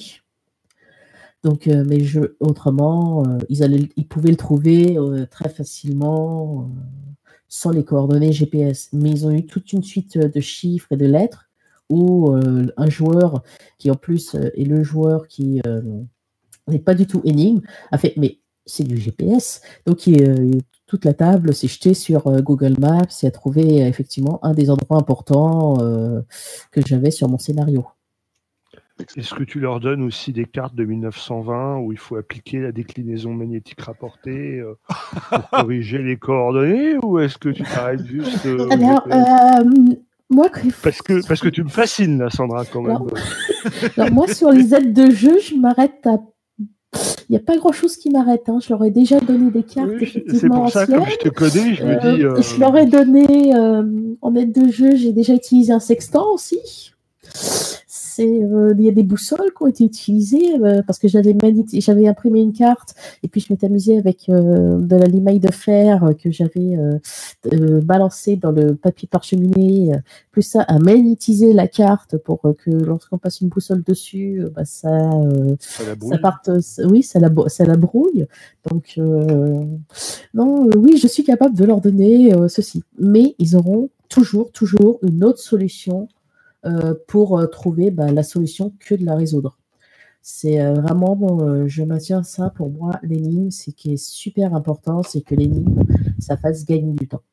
est-ce que est-ce que c'est parce que tu es complètement fanat, passionné de ce genre de truc que, que ça te prend pas trop de temps ou est-ce que tu concèdes que c'est quand même un gros poste qui pourrait être chronophage en préparation Alors, au tout début, euh, ma toute première énigme que j'ai proposée, c'était un pauvre code César.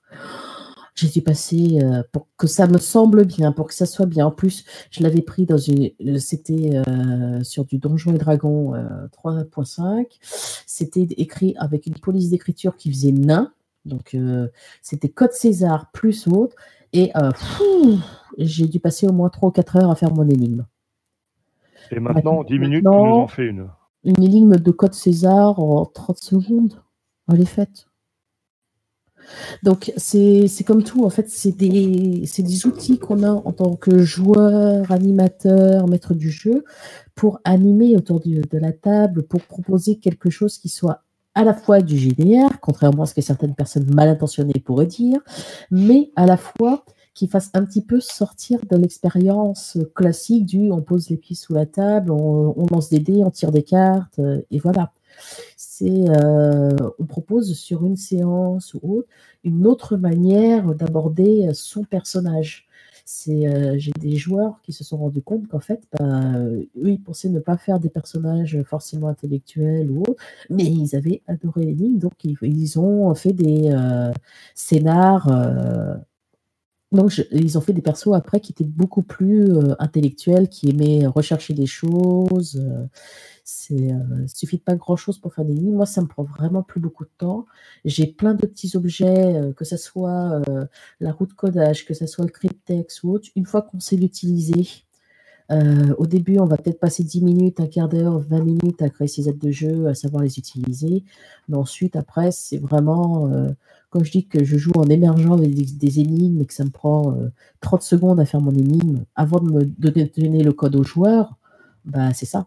Ça me prend vraiment 30 secondes maintenant. Ouais, mais je suis pas étonné parce que c'est les mêmes objections qu'on va te donner en te disant ouais, mais c'est trop dur, ça prend trop longtemps, etc. Euh, c'est les mêmes objections qu'on va entendre quand on, quand on nous parle euh, avec Globo de, de l'impro et qu'on nous dit que c'est compliqué de faire de l'improvisation et qu'il faut absolument bien préparer une improvisation. Alors que nous, on a tendance à dire non, euh, pas besoin, hein, il suffit de, de réfléchir 5 minutes et c'est bon, quoi. Et, euh, mais c'est 20 ans d'expérience ou 30 ans d'expérience acharnée euh, à se planter et se replanter et, du temps passé. Et au final, on n'en a plus besoin parce que, parce que, enfin, en tout cas, en ce qui me concerne, parce qu'on a pris beaucoup, beaucoup de, d'habitude. Et je pense que c'est pareil pour les énigmes. Ça nous paraît aujourd'hui. moi, quand tu me dis ça, ça me paraît totalement insurmontable, si tu veux. ouais, ça me paraît loin aussi. Hein. Euh, dans le sens où, euh, dans le sens où, non, je dis ça évidemment là aussi, je provoque un peu, mais euh, j'ai fait des trucs comme ça hein, quand je, quand j'avais, allez, j'ai fait ça un peu au début quand j'avais 15-16 ans, enfin quand j'ai commencé à être maître de jeu très très régulièrement. Et j'ai refait ça un peu quand j'avais la vingtaine et j'étais étudiant, que j'avais un peu plus de temps et qu'on s'éclatait justement à ces défis intellectuels. Bah, pour du Néphilim par exemple, quand j'ai écrit mes propres scénars Néphilim, etc. Euh, mais à part ces expériences-là lointaines, j'ai vraiment perdu l'habitude et j'ai perdu l'envie de passer du temps là-dessus, quoi. Euh, du coup, euh, c'est pour ça que ça me paraît insurmontable. C'est pas tellement que c'est pas faisable, parce que je suis sûr que si j'avais envie de faire ça, il suffirait que je te passe un coup de fil et tu me le ferais en 5 minutes. Mais, mais euh, voilà quoi, j'ai pas envie de passer mon temps là-dessus. Et puis après, le temps, c'est là où on a envie d'en passer. Hein, exactement, exactement, exactement. Moi, j'ai qu'une chose à dire. Par exemple, c'est si ça vous botte, lancez-vous quoi. Faites, faites vos aides de jeu. Ce sera, je pense que je pense que, euh, contrairement, bah, c'est ce que je disais un peu sur le chat, contrairement à des préparations de scénar où on va essayer de, de, réfléchir à toutes les options pour prendre les persos, qu'on va prévoir des scènes, des PNJ, etc., et qu'il y a beaucoup qui passent à la trappe, j'ai l'impression que quand tu proposes des aides de jeu physiques et des énigmes physiques où les gens doivent vraiment réfléchir, euh, tu as quand même moins de chances que ça serve pas, en fait.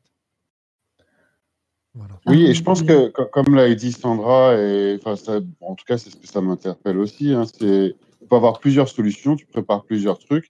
Et si tu es en train de préparer à la fois l'énigme par plaisir et que c'est pas un obstacle, de la même manière que si je prépare euh, mon jeu parce que j'ai des idées de lieux, de personnages ou, euh, ou d'événements qui peuvent arriver à n'importe quel moment, c'est pas euh, horrible pour moi de passer du temps dessus parce que c'est des idées que j'ai et que j'aime bien préparer, j'aime bien le préparer quoi. Mmh. Et, j'avoue que je passe quand même euh, sur un scénario, euh, vu que je fais beaucoup d'émergents, mon scénar est euh, inexistant quand j'arrive à ma table les trois quarts du temps. J'ai juste des vagues grosses idées de fil rouge, mais c'est à peu près tout et je vois ce que les joueurs ont envie de faire et sur quoi ils vont se raccrocher. Par contre, je passe ce qui me prend le plus de temps à préparer, c'est euh, la continuité euh, du jeu et des NPC. Ça, c'est euh, les PNJ et la continuité, c'est ça qui me prend le plus de temps à faire. Par contre, tout ce qui est énigme ou scénario, à la one again, salut, on verra bien ce qui se passe. Hein. ouais. ouais, non, mais c'est intéressant tout ça. Les différentes approches du jeu qu'on va avoir avec les, les différents éléments qui nous plaisent ou qui nous plaisent moins. Euh, c'est vraiment une richesse qui est intéressante à mettre en, œuvre de bah voilà d'exposer ça dans le podcast parce que c'est vrai que euh, c'est pas vraiment les axes qu'on met en avant d'habitude parce qu'on a tous des intérêts multiples et variés et donc je suis très content qu'on ait pu te donner l'occasion de nous présenter ces choses-là ce soir, euh, Sandra. Hein. Ah, mais je peux encore rajouter euh, une partie rajoute, rajoute. auquel les gens euh, pensent rarement.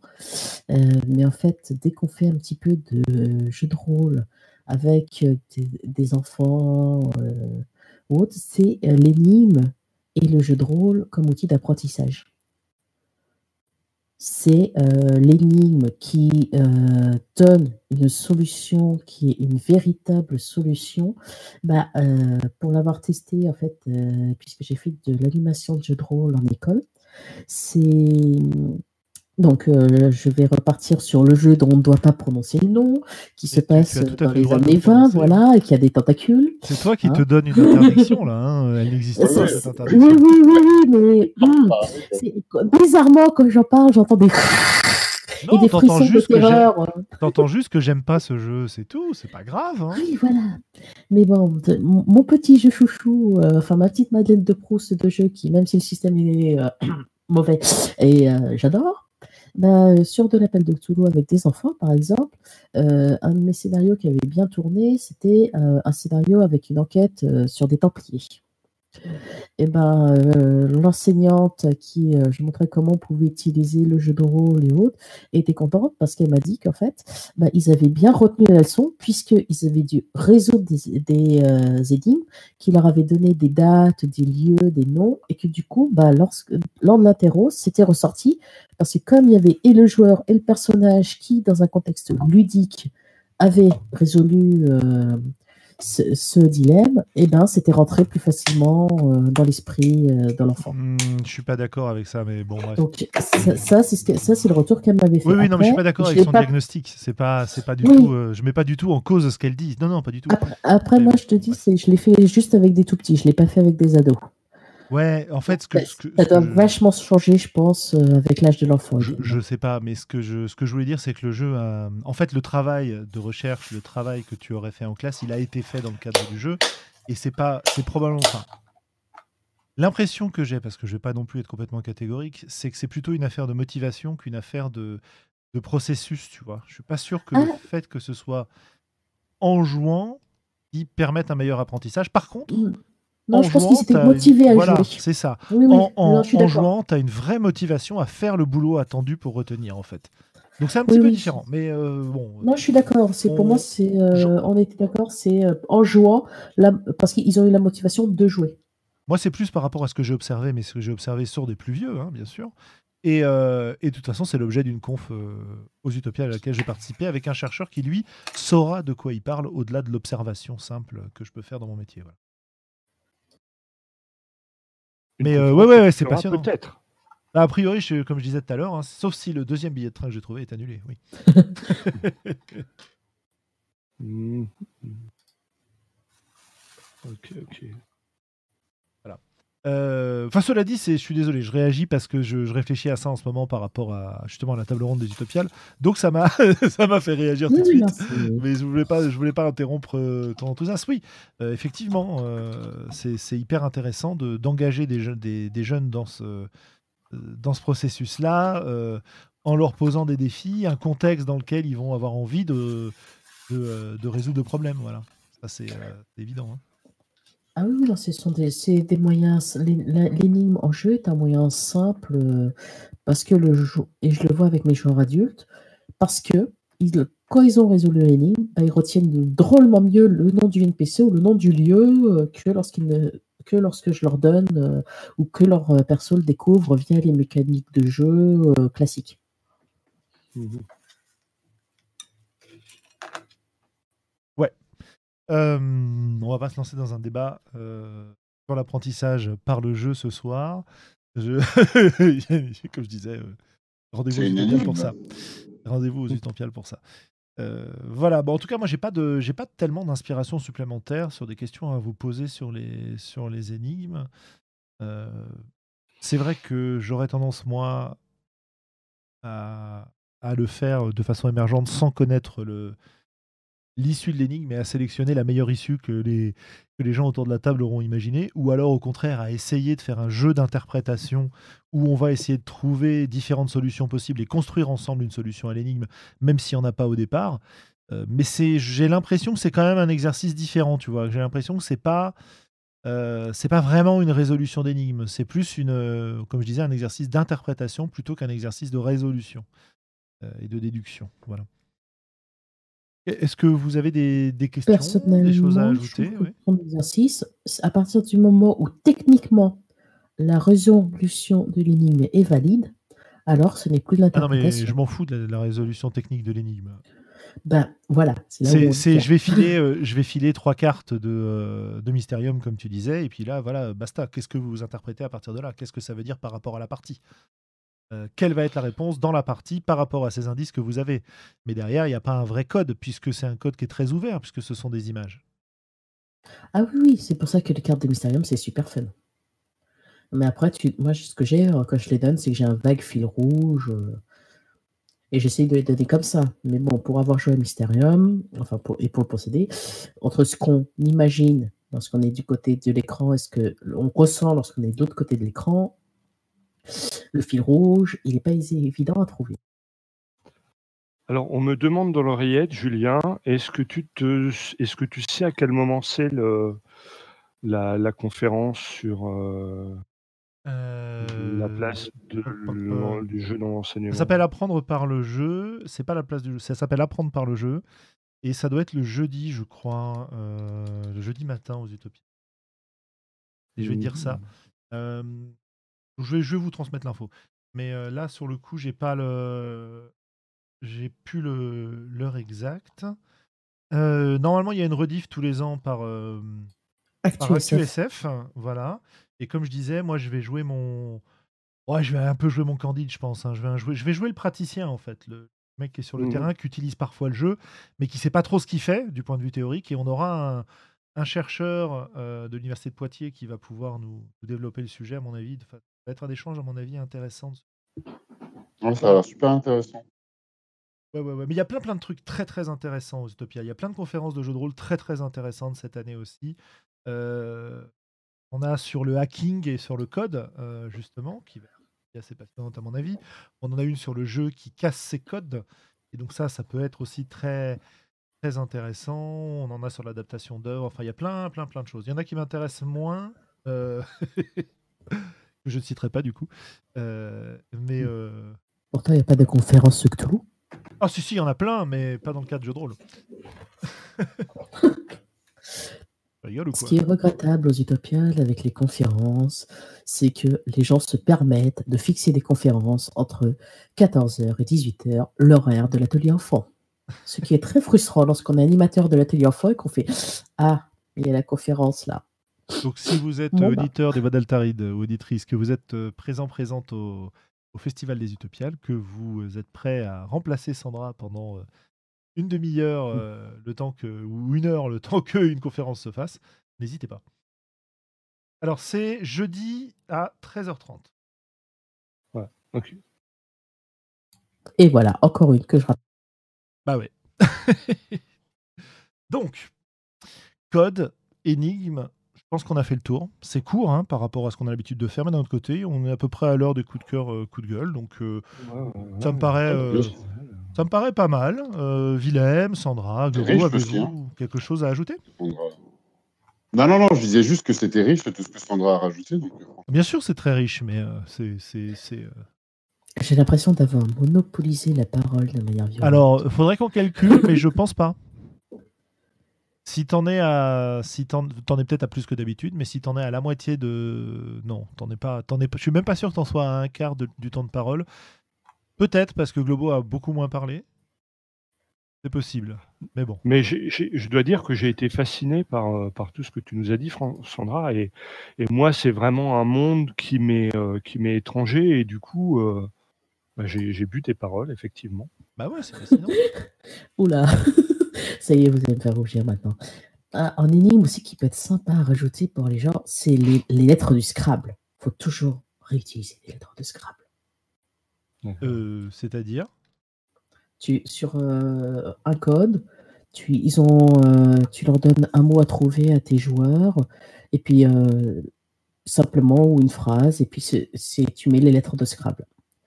Rien que les re- les remettre dans l'ordre ou autre, psychologiquement, euh, c'est, ils ont toutes les lettres dans le désordre. T'as- ça un accessoire et un jouet avec lequel, lequel manipuler et, euh, et avoir Voilà. un truc euh, sous les yeux. C'est ça. Ouais. C'est, j'ai recyclé euh, mes jeux de Scrabble, j'ai recyclé, enfin, tout ce qui, j'ai recyclé des accessoires du Cluedo, enfin, c'est, euh, je, j'ai beaucoup, beaucoup d'accessoires. Et comme, oui, euh, c'est le mot que je cherchais, c'était anagramme. Les lettres de Scrabble te permettent d'avoir l'anagramme du mot que tu leur donnes euh, dans la main. Facile à manipuler, ouais, ouais, effectivement, Oui. c'est une bonne idée. Ouais. Bah écoute, merci et beaucoup. Et ça motive vite. Pardon, vas-y, continue. Je disais juste, ça motive vite et, et, euh, la résolution est beaucoup, beaucoup plus rapide euh, que ce que l'on pense. Ok.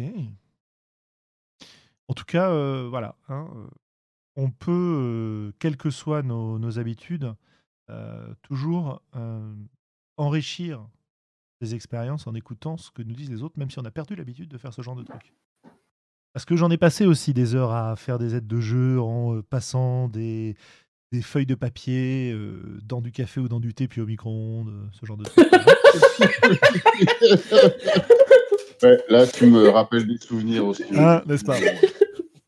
Et à écrire avec euh, une police bizarre, euh, à faire un, à, à imaginer un alphabet pour la grande prophétie euh, de la campagne, et avoir préparé l'aide de jeu et tout, et la filer aux joueurs, et ils regardent ça et ils disent ouais, mais on s'en fout, on va les taper.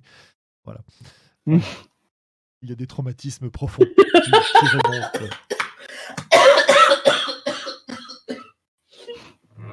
Bref.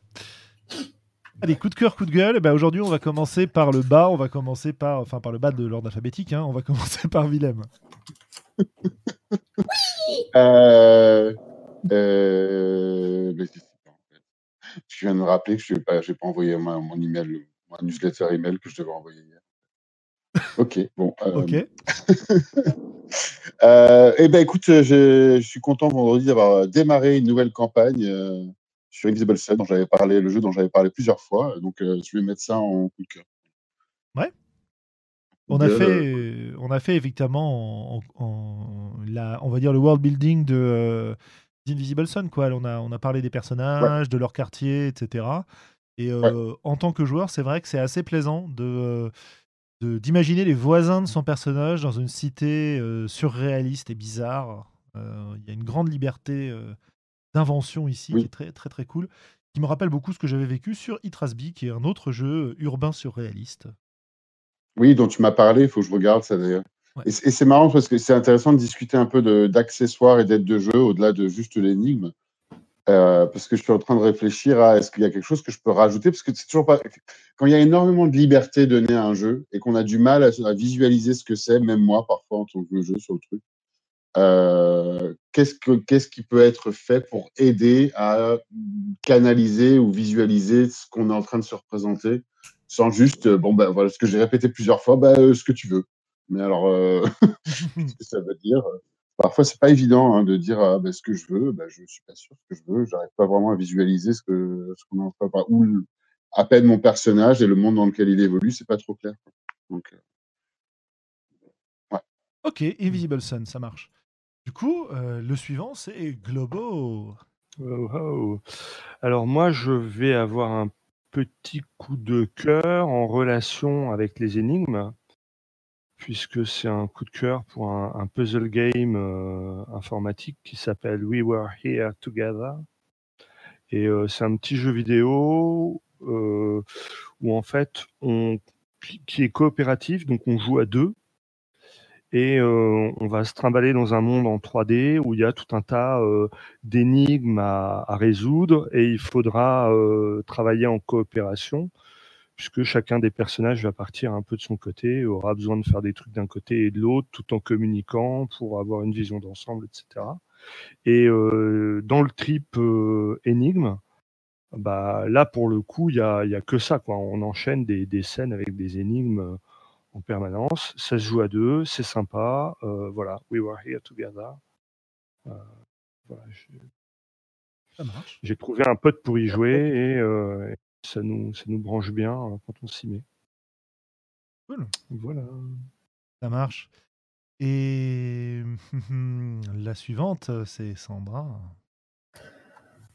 Ah, mais alors, euh, moi, c'est. Ouf. Mon coup de. Hum, Comment dire? Je sais ce que je voulais dire.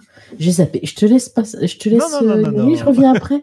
Non, j'ai vraiment. euh, Ça vient de m'échapper soudainement, brusquement. Mince. ouais, ouais, Parce que j'avais un vrai coup de cœur. euh, non, non, je suis. Eh ben, c'est pas grave. Ça reviendra. ah. Bah écoute, moi je vais, je vais partir dans le jeu vidéo aussi. Là, euh, j'ai passé euh, quelques, quelques temps, pas tellement finalement, mais quelques temps sur un vieux MMO qui vient de, de ressortir, qui s'appelle euh, Return of Reckoning et qui est donc du Warhammer Online. Warhammer Online, donc un, un MMO autour de Warhammer qui avait lamentablement échoué et s'était complètement arrêté. Et là, il y a une équipe de gens qui ont relancé le jeu gratuitement pour les gens qui veulent s'y lancer. Et c'est assez plaisant de, retrouver ce jeu auquel j'avais joué un petit peu à l'époque. Pas des masses non plus, mais voilà, c'est un univers familier, des mécaniques de jeu qui étaient assez intéressantes à l'époque où c'est sorti et donc qui le sont un peu toujours. Et voilà, et voilà, c'est mon, coup de cœur du jour, c'est Return of Reckoning, donc le, Warhammer, le Warhammer Online qui revient. Eh bien, je m'amuse remercie. bien. Voilà. Parce que c'était passé à côté de mes radars et moi j'avais bien aimé le jeu à l'époque. Donc je vais euh, Bah, sans écoutez. doute m'intéresser à... Ouais, bah, je, je te filerai le, le lien tout à l'heure. avec plaisir. Ou je vais le mettre sur le, sur le Discord euh, maintenant. Euh, hop, voilà, je l'ai. Bon, de toute façon, c'est pas très compliqué. hein, c'est euh, www.returnofreckoning.com. Voilà. Voilà, je me souviens euh, de mon petit coup de cœur que j'avais Ah, alors raconte. Band of Blades. Ah oui, Ah oui. d'accord, oui. Voilà.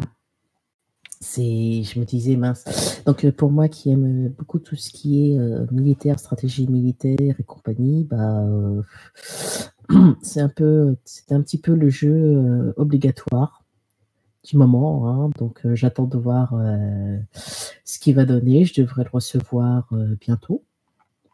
Mais tu, tu vas recevoir la VF ou, euh, ou la VO Euh, non non non, euh, la VO.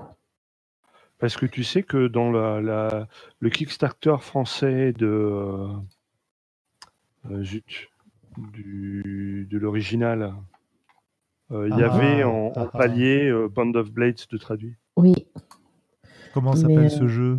Alors? Oui, mais si, mais non, mais je, je, sais, je suis comme Sandra, hein, je l'ai au bout de la au bout de la nuit, mais euh, Non mais je, je- je fais le malin, mais je suis dans la même situation que toi. hein. je l'ai, hein. ah, ça m'énerve. Blades in the Dark. Voilà, c'est la vieillesse. Blades in the Dark, évidemment. Oui, oui, tout à fait. Et donc, c'est un jeu Forged in the Dark, je crois, que c'est comme ça qu'il l'appelle. Donc, un, un hack, en fait, du, du jeu initial. Où au lieu de Voilà. jouer une bande de voleurs, tu joues une compagnie militaire, c'est ça euh, Une compagnie mercenaire? Mercenaire, ouais. Tout à fait. C'est du, c'est dans un contexte Medfan aussi, je crois. Hum, Je sais plus, hein, c'est pour ça que je te le- pose la je le- question. je le classerais. euh, c'est un peu plus que Madfan niveau avancement. Je dirais que c'est quasiment de la renaissance. Oui, d'accord, oui, oui, ok. C'est. euh, La Donc, oui, compagnie non, noire, Jasper oui. nous dit la compagnie noire, oui, voilà, c'est ça. Totalement. C'est pour ça aussi que euh, il m'a fait de l'œil violemment. C'est euh, donc celui-là, oui, c'est mon coup de cœur. Et après, j'ai un autre coup de cœur où si jamais je Ah le bah. dis pas, je vais me faire taper dessus.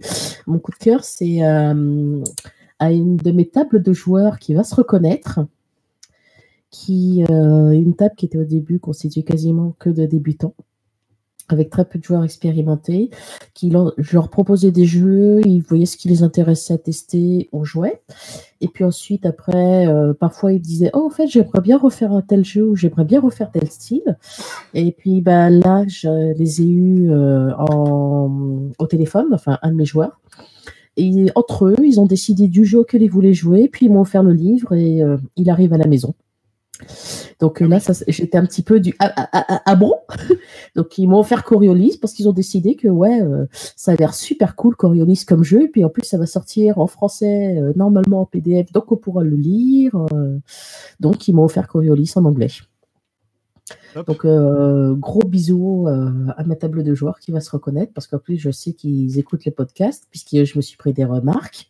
Donc, euh, Ah, t'es surveillé, hein oui, Genre, oui, oui, te- c'est ça. On te maltraite, euh, c'est ça ou Non, non, c'est ils en sont. euh, J'ai au moins deux joueurs euh, qui écoutent le podcast et qui m'ont dit Oh, il y a des fois, on aimerait bien t'entendre plus. Oui, bah. Ah, bah ça, Ah, on est d'accord. hein. ah, et- Ah, ils, m'en- ils m'entendront beaucoup plus euh, sur le podcast d'aujourd'hui.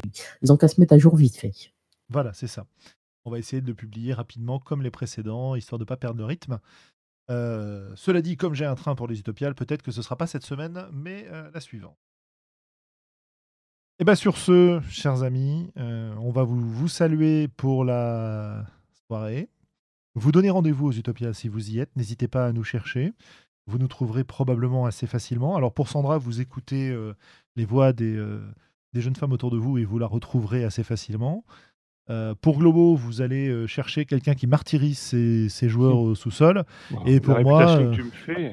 Vous allez au bar des, des animateurs et en général, je suis soit devant, soit derrière, en train de discuter avec des gens et à ne pas réussir à, à m'échapper de ces conversations euh, passionnantes. Plutôt à pas réussir à me persuader de m'échapper de ces conversations passionnantes parce que, évidemment, je les tiens avec plaisir.